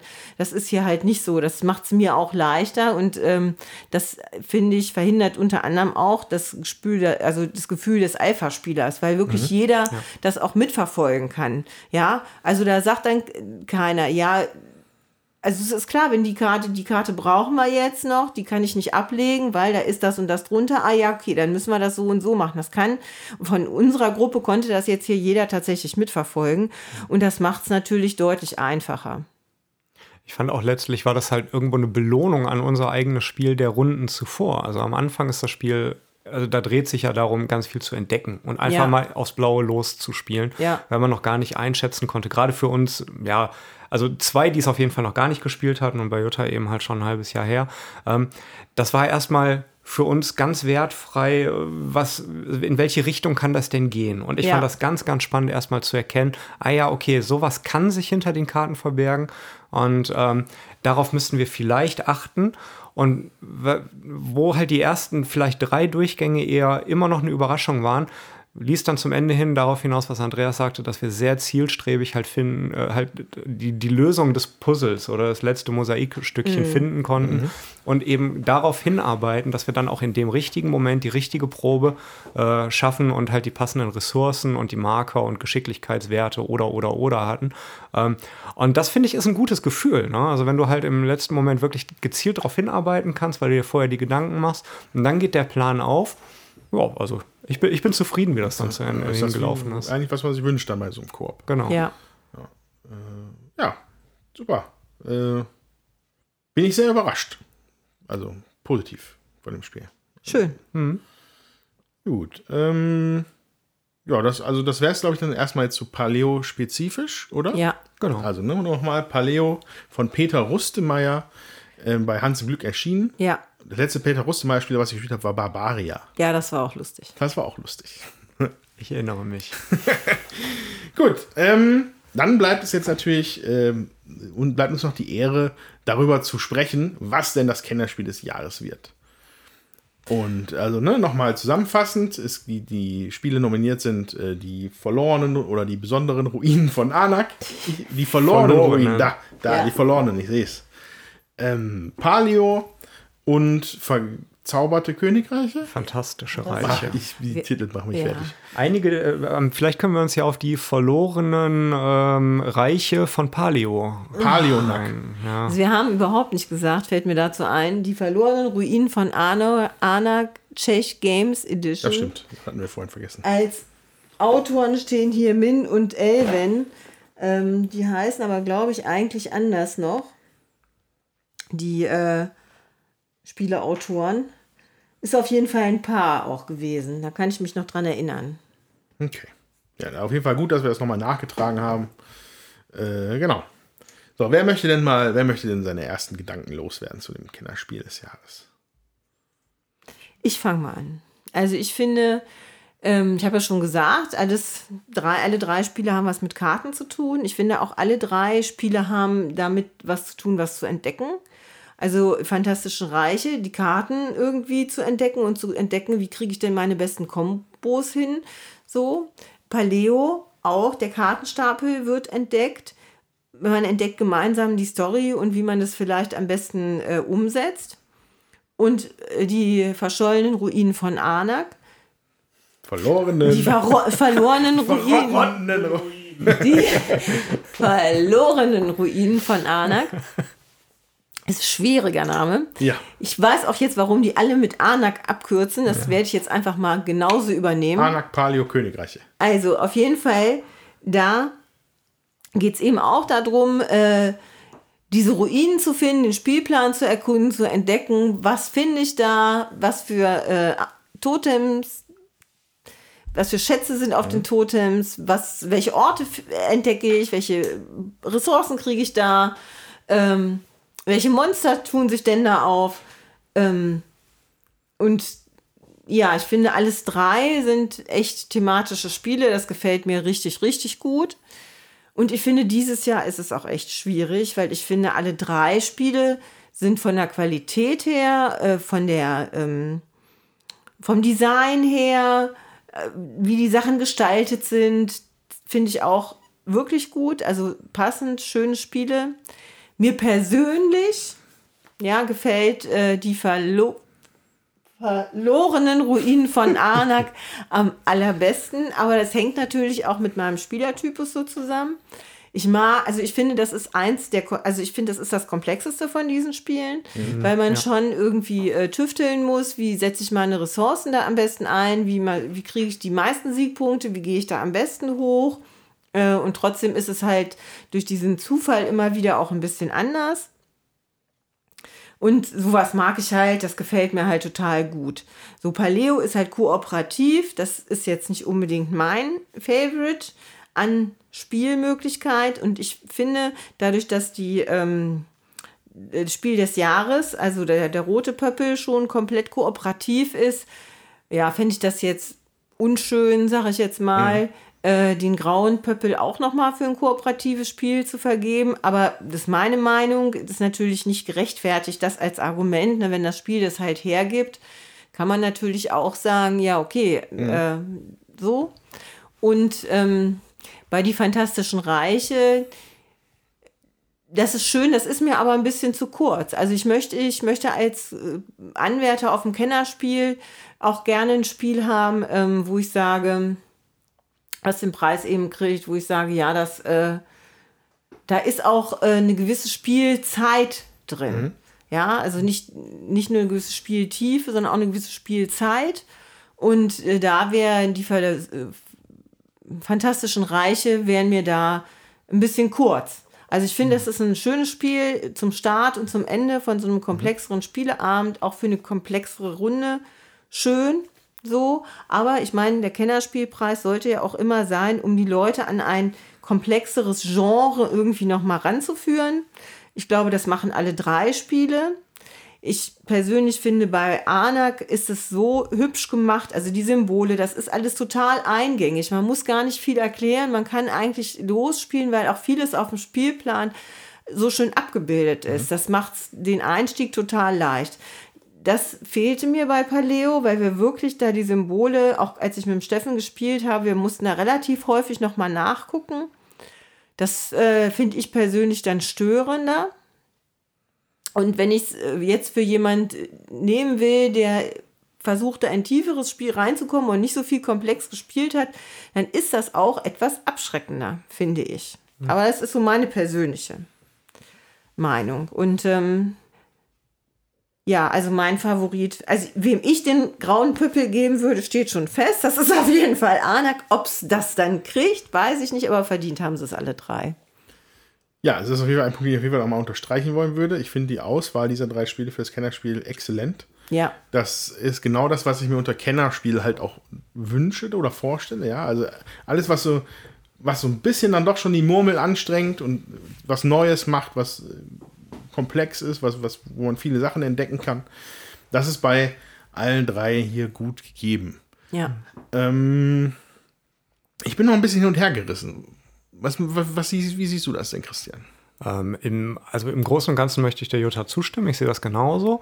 Ähm, Fantastische Reich ist tatsächlich ein Spiel, nachdem ich es gespielt habe, habe ich es mir, glaube ich, noch direkt an dem Abend oder spätestens am nächsten Tag selber auch bestellt. Ähm, einfach nur, weil es so schnell auch runtergeht, aber mhm. ich sehe mhm. das halt auch so für ein Kennerspiel, ähm, ist es halt nicht abendfüllend genug. Also da mag ich es halt auch ein Stück weit opulenter. Ähm, das ist aber eine tolle Ergänzung zu, zu, zu jeder Spielesammlung ja. und ist auch mechanisch ein ganz, ganz tolles Spiel. Also es gefällt mir sehr gut. Meine Wahl fürs Kennerspiel wäre es allerdings nicht. Ähm, sowohl Palio als auch die verlorenen Ruinen von Anak haben mir beide sehr gut gefallen. Ich persönlich, und das finde ich ganz, ganz spannend, hatte einen leichteren Zugang zu Palio an der Stelle. ah, ja, sehr schön. Ähm, weniger, also ich sehe den Kritikpunkt mit den vielen Icons oder die, die, Illustrationen, die nicht ganz eindeutig sind, wo man vielleicht mal nachschauen muss. Dafür hast du aber bei Paleo weniger Möglichkeiten, was es mir erleichtert ja. hat, den Zug auch ein bisschen zu takten oder zu wissen, was müssen wir, ich oder was müssen wir hier überhaupt machen. Das fiel mir leichter als bei, bei Anak, wo ich halt auf drei verschiedenen oder anders. Bei Anak hat man ja äh, sieben Aktionen eigentlich, die man machen kann. Sieben Aktionen plus Nebenaktionen. Das war für mich dann für den Anfang zu viel Auswahl. Und das hat mir den Einstieg ein bisschen schwerer gemacht. Das fiel mir hier bei Paleo einfacher. Ähm, optisch gefällt es mir auch besser und spielerisch letztlich auch. Ähm, das heißt nicht, dass, dass, dass ich Anak nicht mag, ganz und gar nicht. Ich würde das Spiel, ich würde alle drei Nominierten jederzeit gerne wieder spielen. Ähm, Palio selber ist eher mein Spielstil, ähm, gefällt mir äußerlich, mechanisch, thematisch äh, besser. Und, wenn ich noch weitergehen würde, würde auch eher in meine Sammlung passen. Denn mhm. wenn ich Anak betrachte, da gibt es in meinen Augen zu viele Spiele, die da Konkurrenz sind und mhm. die ich eh schon viel zu selten auf den Tisch kriege. Und das wäre halt für mich ein Grund zu sagen, na gut, ist, das ist jetzt nicht eher, also das ist nichts für meine Sammlung. Ähm, aber das ist letztlich auch nicht das Ausschlaggebende, was ein Kennerspiel des Jahres sein sollte. Ich bin ja. froh, dass ich die Entscheidung nicht treffen muss. ähm, wenn ich es müsste, wird es aber wahrscheinlich Paleo werden. Ja, wer weiß, vielleicht bist du auch mal irgendwann mal in der Jury. Ist doch ein, ist doch ein schönes Ziel. Das ist erstrebenswert, ja. Ein erstrebenswertes Ziel. ja, Mensch, also Anak und Palio machen es mir nicht einfach. Ähm, also für mich ist, ähm, sind, die, sind die Reiche auch außen vor, tatsächlich. Ähm, wobei dies absolut in Ordnung ist, das Spiel. Ähm, aber ich weiß nicht, also ne, erfüllt nicht für mich das, das, was ich mir mal als Kennerspiel so wünsche. Das erfüllen die anderen beiden Spiele deutlich mehr. Und da bin ich jetzt wirklich noch am Ringen. Also, mh, Anak ist eher mein Spiel. Palio finde ich irgendwie ein bisschen besser designt.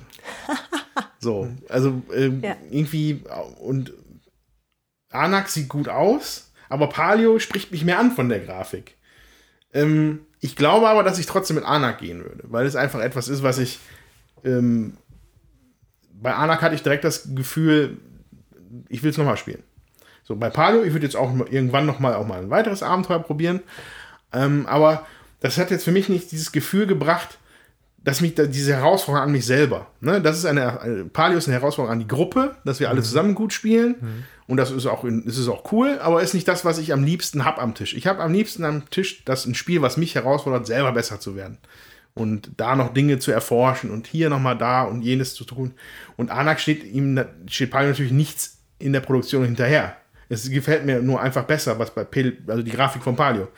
Die von Anak ist auch super. Es ist einfach beide super. Nur eine ist halt ist eine reine Geschmackssache. Ja. Über die Box könnte man noch mal streiten. da finde ich die von Palio sieht deutlich besser aus, aber das ist halt dieses moderne weiße Design im Gegensatz- zu einem Ja. wilden Dschungel. Ja. Ja. Ähm, ich sehe gerade, dass Anak auch ein Solo hat. Ne? Ja. Ja, ja, ja, ja, ich, es, ist, es fällt mir nicht leicht. Es tut mir leid, Paleo, es tut mir leid, Reiche, aber ich gehe mit Anak. Das ist äh, mein Kennerspiel des Jahres. Von den, also von den Nominierten.